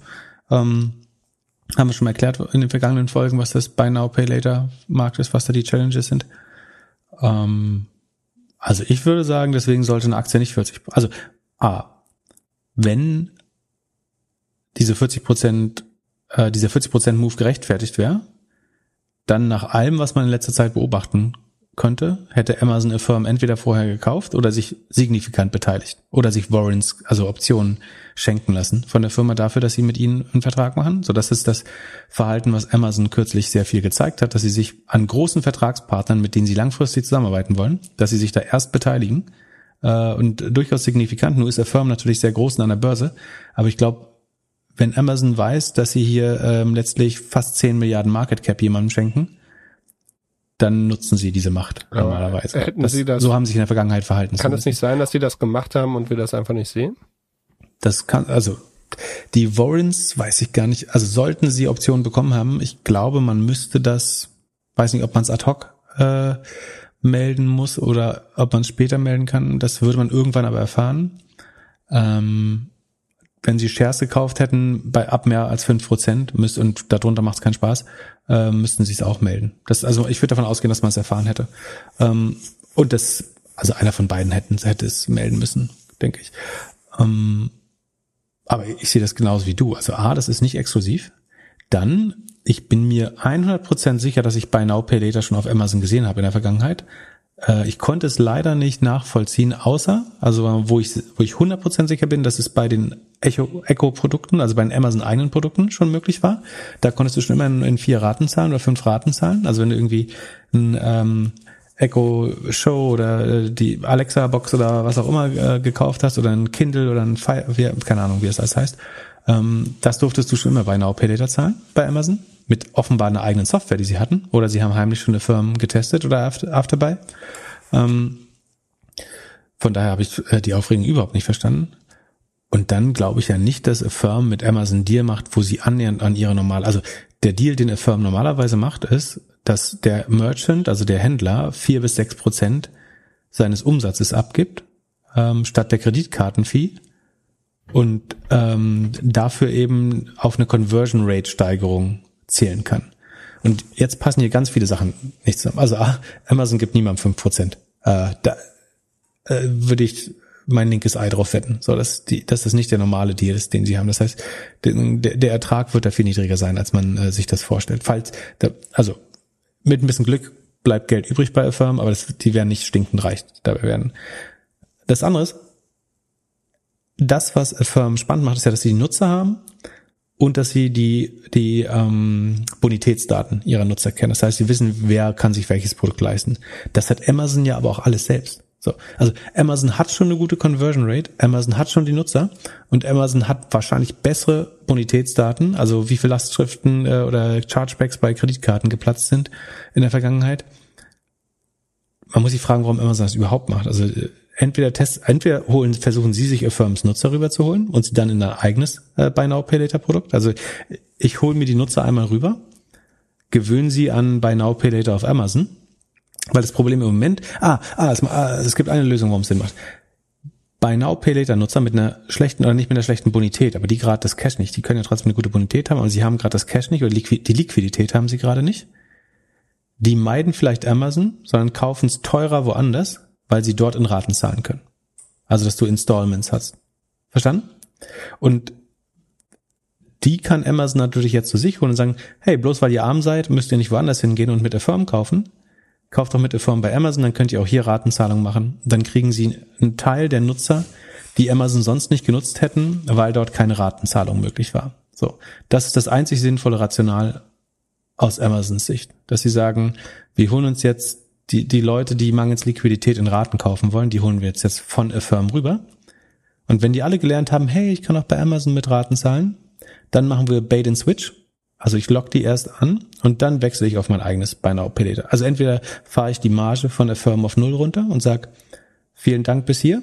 Äh, wir würden jetzt gerne auf 1,5 Prozent äh, des Umsatzanteil, also auf Höhe des Kreditkarten äh, oder äh, der Kreditkartenfee arbeiten äh, und nicht mehr auf äh, 5 Prozent oder was die dummen Händler bei euch zahlen.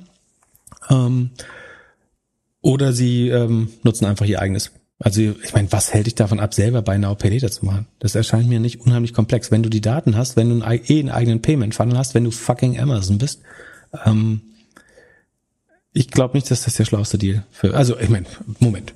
Also der Aktienkurs sagt, das war der schlauste Deal, den sie machen konnten, wenn es um Value Creation geht, in Anführungsstrichen, Gänsefüßchen. Ähm, ob das strategisch der schlauste, ich glaube, Amazon wird den Firmennutzern jetzt beibringen, die beste Kombination für euch ist die Kombination aus Buy Now, Pay Later und Amazon. Und diese Marke Firm werdet ihr über die Zeit durch so eine Art Hypnose vergessen. Und dann kannst du auch bei Amazon Buy Now, Pay Later machen. Das ist das Einzige eigentlich, wie äh, das. Ah, und das spannend. Spannend übrigens bei Wall Street Bets gab es eine Analyse. Da hat ein Nutzer vor, ich glaube, zwei Wochen oder so, also lange vor dem Pop der Aktie, ähm, hat der Fragmente im Code von Amazon gefunden oder so Fehlerseiten, die verschwunden sind auf einmal, ähm, die darauf hindeuten, dass Amazon, also der hat mindestens zehn Tage vorher erkannt, dass es eine potenzielle Zusammenarbeit zwischen der Firma und Amazon geben könnte und hat es geteilt auf Wall Street Bets. Erst jetzt? Ich habe es auch erst äh, hinterher äh, gefunden. Ähm, aber das zeigt, dass bei Wall Street Bets durchaus auch äh, extrem gute ähm, Analysen sind. Äh, Firmen sollte auf jeden Fall sofort eine Kapitalerhöhung machen, solange das der Kurs so hoch ist und sagen, äh, jetzt Geld einsammeln, neue Aktien äh, rausbringen. Ähm, ja. Und was macht Jack Dorsey jetzt? Der hat doch gerade so ein äh, Pay Now, äh, äh, Buy Now, Pay Later Dienst gekauft mit Square. Der macht jetzt wieder ein bisschen mehr, noch mehr Bitcoin. Genau, also was jetzt erstmal passiert, also genau, die äh, Square hat Afterpay gekauft. So, der andere große Player ist Affirm, der dritte ist Klarna. Das sind nach meinem Verständnis die großen beiden. Und äh, PayPal hat auch Buy Now, Pay Later. Was die jetzt alle machen, ist, die kämpfen jetzt brutal um die Retailer, was meiner Meinung nach auch dazu führen wird, dass die, dass die Rohmargen runtergehen, weil die müssen jetzt sehr kompetitive Deals machen. Das ist so eine Art Landgrab-Phase, glaube ich, dass die jetzt alle versuchen, bei jedem Retailer reinzukommen äh, mit Buy Now, Pay Later. Wenn das nicht mehr funktioniert, werden die am höchsten bewerteten von denen, glaube ich, ihre Bewertung nutzen, um sich Marktanteil hinzuzukaufen.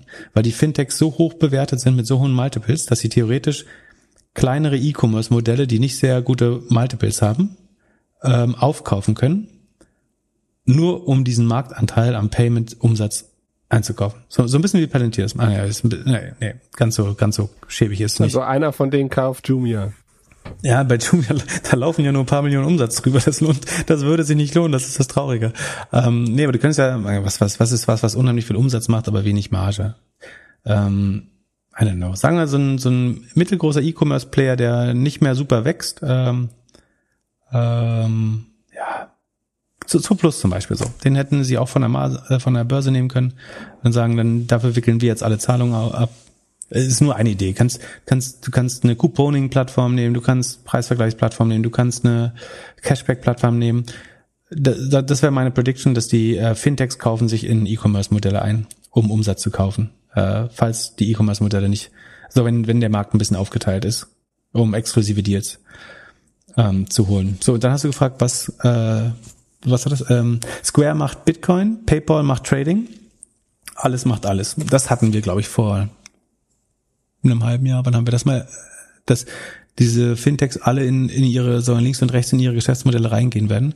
Das ist die spannende Frage ist ja, also Hypothese, jede Banking-App wird Trading haben, wird Krypto haben, jede Krypto-App wird Trading haben, jede Trading-App wird Krypto haben, jede Trading-App wird eine Kreditkarte machen. Äh, dann das ist alles in so, so Commodity geworden, also durch Player wie Solaris Bank und andere.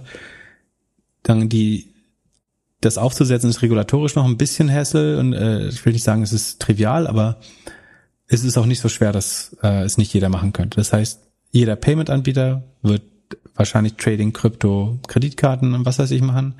Alle Fintechs werden Trading machen und so weiter. Aber dann wäre doch jetzt die perfekte Zeit, um bei Lang und Schwarz und, einzusteigen. Und äh, Moment, und Trading und Krypto sind die Modelle, die Geld abwerfen. Äh, also das, das ganze Banking, Kreditkarten funktioniert ja nicht. Ähm, deswegen wollen jetzt alle in Krypto und Trading rein, weil da wird immer noch Geld verdient äh, von, von Robinhood und Co. Ähm, deswegen will man, glaube ich, gerne lieber in, in den Markt rein.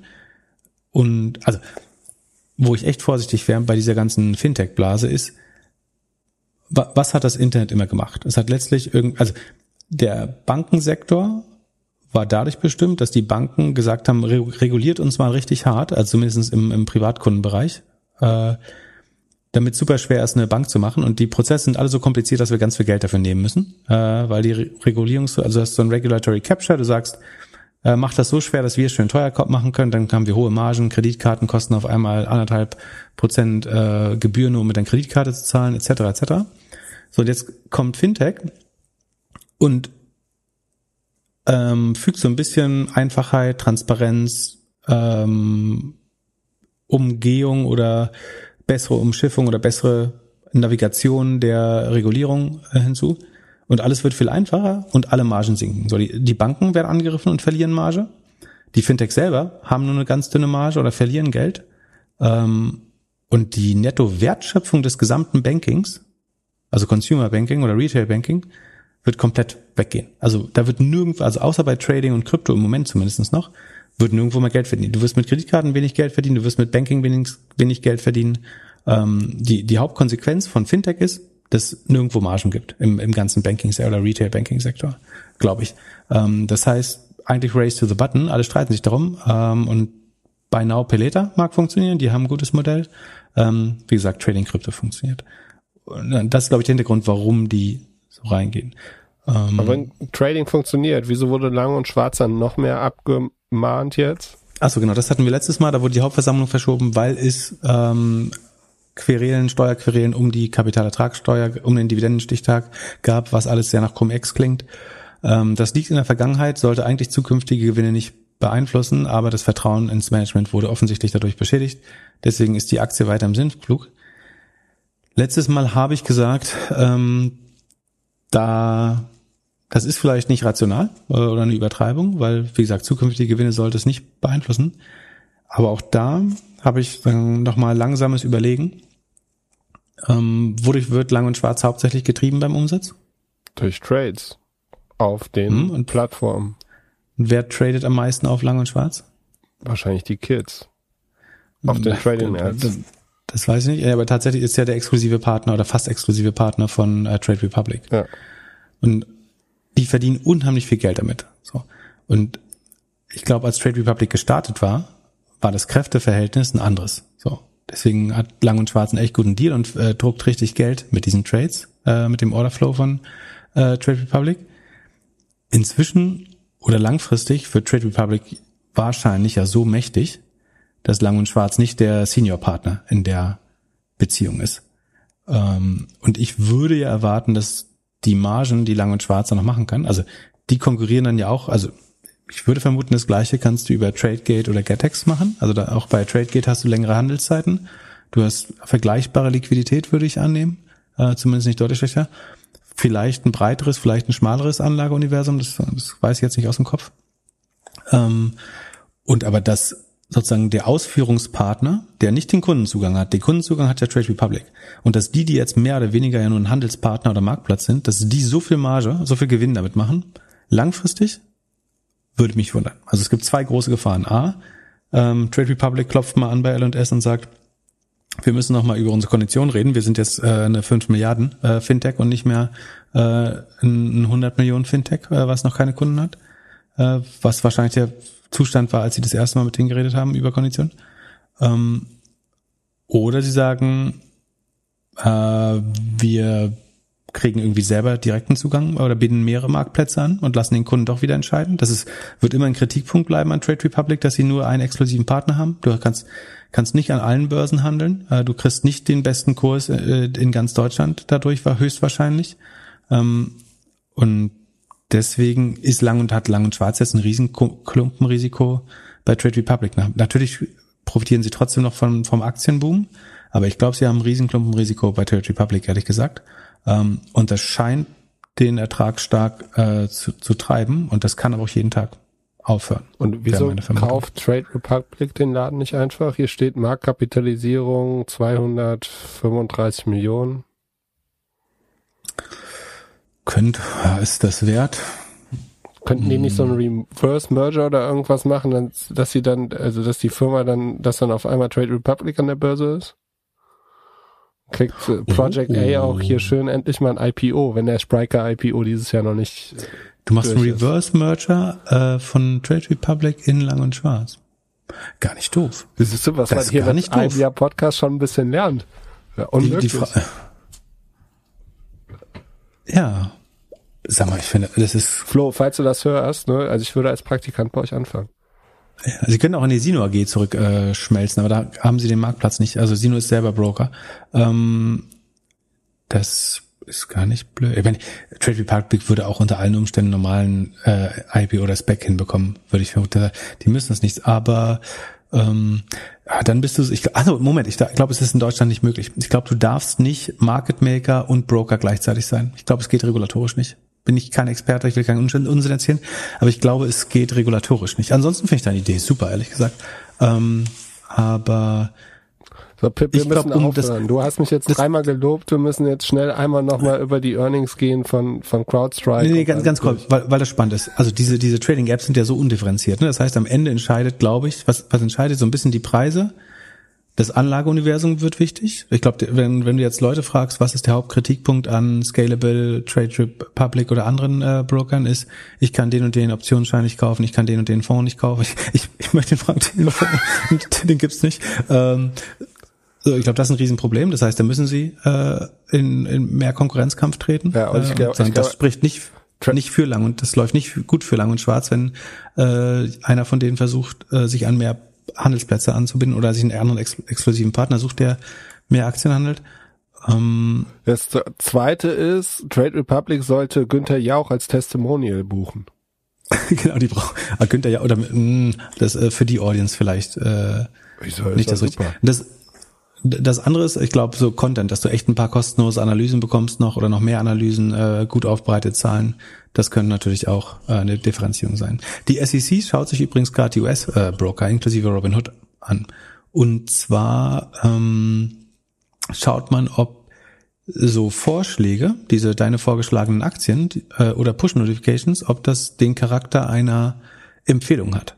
Das ist insofern relevant, dass wenn du als Broker in den USA, deswegen sagen die immer, this is not a recommendation to sell a, buy a security äh, in den Disclaimern, wenn du eine Recommendation, also eine ähm, Empfehlung triffst als Broker in den USA, dann bist du verpflichtet, im besten Interesse des Kunden zu handeln. Und das ist dann ja fraglich bei den Brokern in den USA, ob mit dem Payment for Order Flows oder ob das, oder wenn du jemandem empfiehlst, hey, die tollste Aktie heute ist AMC oder GameStop, ob das dann im besten Interesse des Kunden ist, ähm, das ist äh, fraglich. Und das könnte sein, und du siehst auch jetzt schon in vielen Apps, dass das diese Recommendations nur noch Popular Apps heißen. Und die scheinen auch, wenn du dir mal in den Apps die aktuellen Popular Stocks anschaust, dann sehen die nicht so aus wie die Popular Stocks früher. Ähm, ich habe das Gefühl, sagen, da versucht man schon so ein bisschen Munition oder ähm, Explosionspotenzial rauszunehmen äh, aus den Apps. Also die werden alle so ein bisschen entschärft.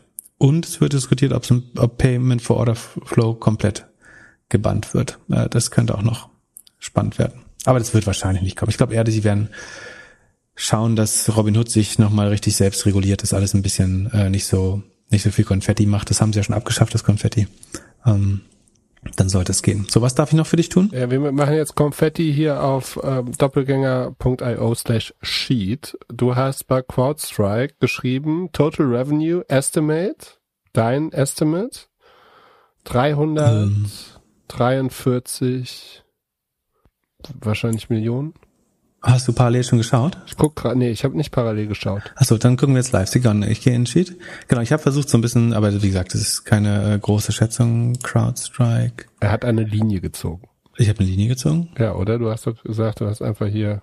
Achso, ich habe es äh, linear äh, weitergelaufen. So. Oh, ah, ah nee, eieiei. Ich habe nicht geguckt. Was ist los? Ah, 70 Prozent haben sie geschafft. Das ist gut. Sekunde, wir schauen mal. Äh, ich glaube, äh, nee, wir gucken erst die Zahlen und dann sage ich, wie der Kurs sich wahrscheinlich entwickelt hat.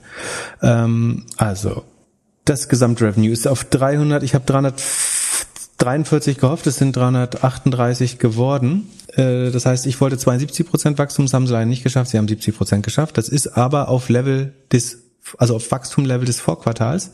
Das ist eigentlich zu befürworten. Das ist ähm, schön, dass sie das geschafft haben. Ähm, das Subscription Revenue ist um 71 Prozent sogar gewachsen. Äh, das ist auch gut. Das Annual Recurring Revenue habe ich 1000 1,29 Milliarden geschätzt. Es ist auf 1,34. Das ist gut. Ähm, schön gewachsen. Ähm, Gross Margin ist 76, wo habe ich die äh, GAP Subscription Gross Margin habe ich die? Ähm, ach so, die weiß ich noch nicht, wie ich die geschätzt habe.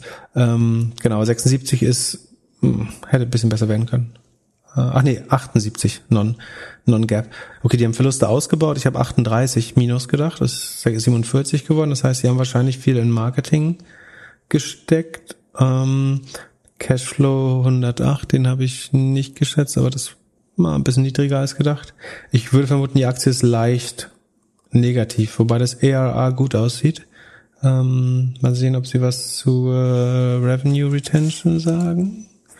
Ähm, keine schlechten Zahlen, aber nicht gut genug, glaube ich. Ich würde vermuten, sie lassen leicht nach, aber so gut wie es lief, ähm, ist es auch nicht äh, verwunderlich.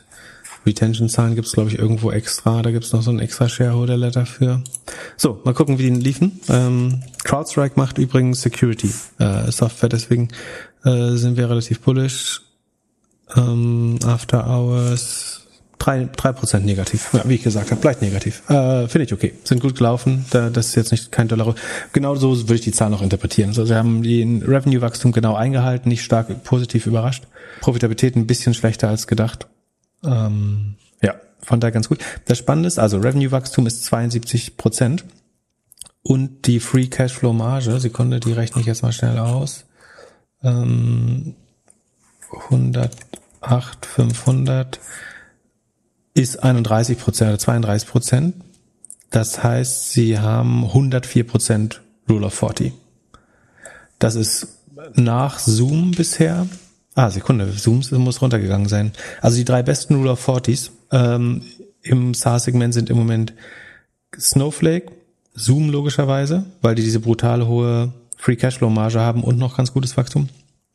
Und CrowdStrike ist, glaube ich, der drittbeste Wert schon. Zoom hat Rule of 40 98, auch knapp unter 100. Und CrowdStrike ist jetzt bei 104. Immer noch extrem gut. Äh, und dafür, die müssen dann ja nach der Logik auch unheimlich hoch bewertet sein. Ähm, mit wahrscheinlich im 80er Sales Multiple oder so. Ich hoffe, es ist nicht so hoch. Ja, ist 63. Ah, gar nicht so schlimm. Ähm, ja, mag ich, freue ich mich, dass die Zahlen, äh, dass sie sagen, jetzt nicht underperformed haben, haben auch nicht positiv überrascht. Bin ich happy mit. Muss man ja noch genauer durchlesen, was sie so erzählt haben. Aber kannst du uns ja so grob so wie erwartet. Erzählen. Cool. Und sonst hast du mir kurz noch geschickt, dass Google Chrome jetzt ein neues Feature hat. Ach genau, äh, Google ähm, The Verge hat berichtet, ähm, dass Google Chrome neue Beta-Experimente hat. Und zwar eins äh, hat sofort mein Aufsehen erregt. Es gibt sogenannte Chrome Tabs for Search Results. Das heißt, wenn du jetzt Doppelgänger Podcasts äh, suchst, dann klickst du auf ein Ergebnis und du musst jetzt nicht mehr zu Google zurück, wenn du das nächste Ergebnis haben willst, sondern oben gibt's so eine horizontale Suchleiste oder äh, Buttonleiste. Da werden die nächsten Suchergebnisse schon angezeigt. Also du kannst dann auf Platz zwei, Platz drei, Platz vier drücken, ohne zurück zu Google zu gehen. Das ist natürlich eine super Abkürzung, oder? Ist das nicht schlecht für Werbung? Ja, nur wenn dort keine Werbung reinkommt. Ähm, wenn sich das aber durchsetzt und da, ach so, das ist natürlich die Gefahr, dass sie es nicht lang genug durchhalten und dann zurückrollen, weil sie merken, es fehlen Werbeumsätze. Ähm, wahrscheinlicher ist, dass sie uns jetzt ein halbes Jahr daran gewöhnen und dass das dann eine sehr exklusive Paid Advertising Stelle wird. Das heißt, du kannst in jeder Chrome Session auf Android Werbung machen. Also du kannst sagen, jemand, der auf, also ich selber ranke noch nicht mal in den Top 10, aber jemand, der auf Doppelgänger Podcast geklickt hat, dem möchte ich gern einen anderen, schlechteren Podcast äh, irgendein DNA äh, zeigen, sozusagen. Und dann erscheint er da oben, dann, dann wird er bestimmt nicht so grau und rund sein, sondern vielleicht ist er dann rot oder ein bisschen dicker geschrieben oder so. Ich glaube, da schafft sich Google schön im Chrome äh, neues Ad Inventory äh, gerade bin gespannt. Wenn nicht, hättest du recht, also würden sie es nicht machen, dann ist es wahrscheinlich negativ für ihr Werbegeschäft. Also sie müssen über kurz oder lang das Feature ähm, auch monetarisieren. So, das war's. Äh, nächste Woche ist äh, Folge 72. 72 ist äh, meine Lieblingszahl übrigens. Echt? Ähm, Sehr gut. Die Zahl, die kleinste Zahl mit zwölf Teilern äh, unter 100. 1, 2, 3, 4, 6, 8, 9, 12, 24, 36 und 72 selber und 18. Ähm, und äh, durch seine Quersumme teilbar. 7 plus 2 ist 9, 8 mal 9 ist 72. Ähm, ist eine Haarschartzahl. Ähm, sehr gute Zahl. Nur 73 ist noch besser. Gibt es Leute, die es behaupten. Halte ich für ein Gerücht, aber das erklären wir dann in der Folge 72 nächstes Mal. Sehr gut. In diesem Sinne, drei Worte, gute Nacht und bis Samstag. Genau. Gute Nacht, liebe Demokratiefreunde. Dein Part war gerade. Ich wollte zwischen reinreden, dann war dein Part so gut, dass ich nichts gesagt habe. Ähm, musst du leider Ja. nochmal schneiden und aufschreiben, bitte. Ähm, Er hat mich gelobt, Jan, hast du gehört? ja, aber gut. Ähm, ich habe dich ausreden lassen. Und er hat mich ausreden lassen. Weniger Arbeit für dich. Lob. Ja, Dafür musst du jetzt mehr schneiden.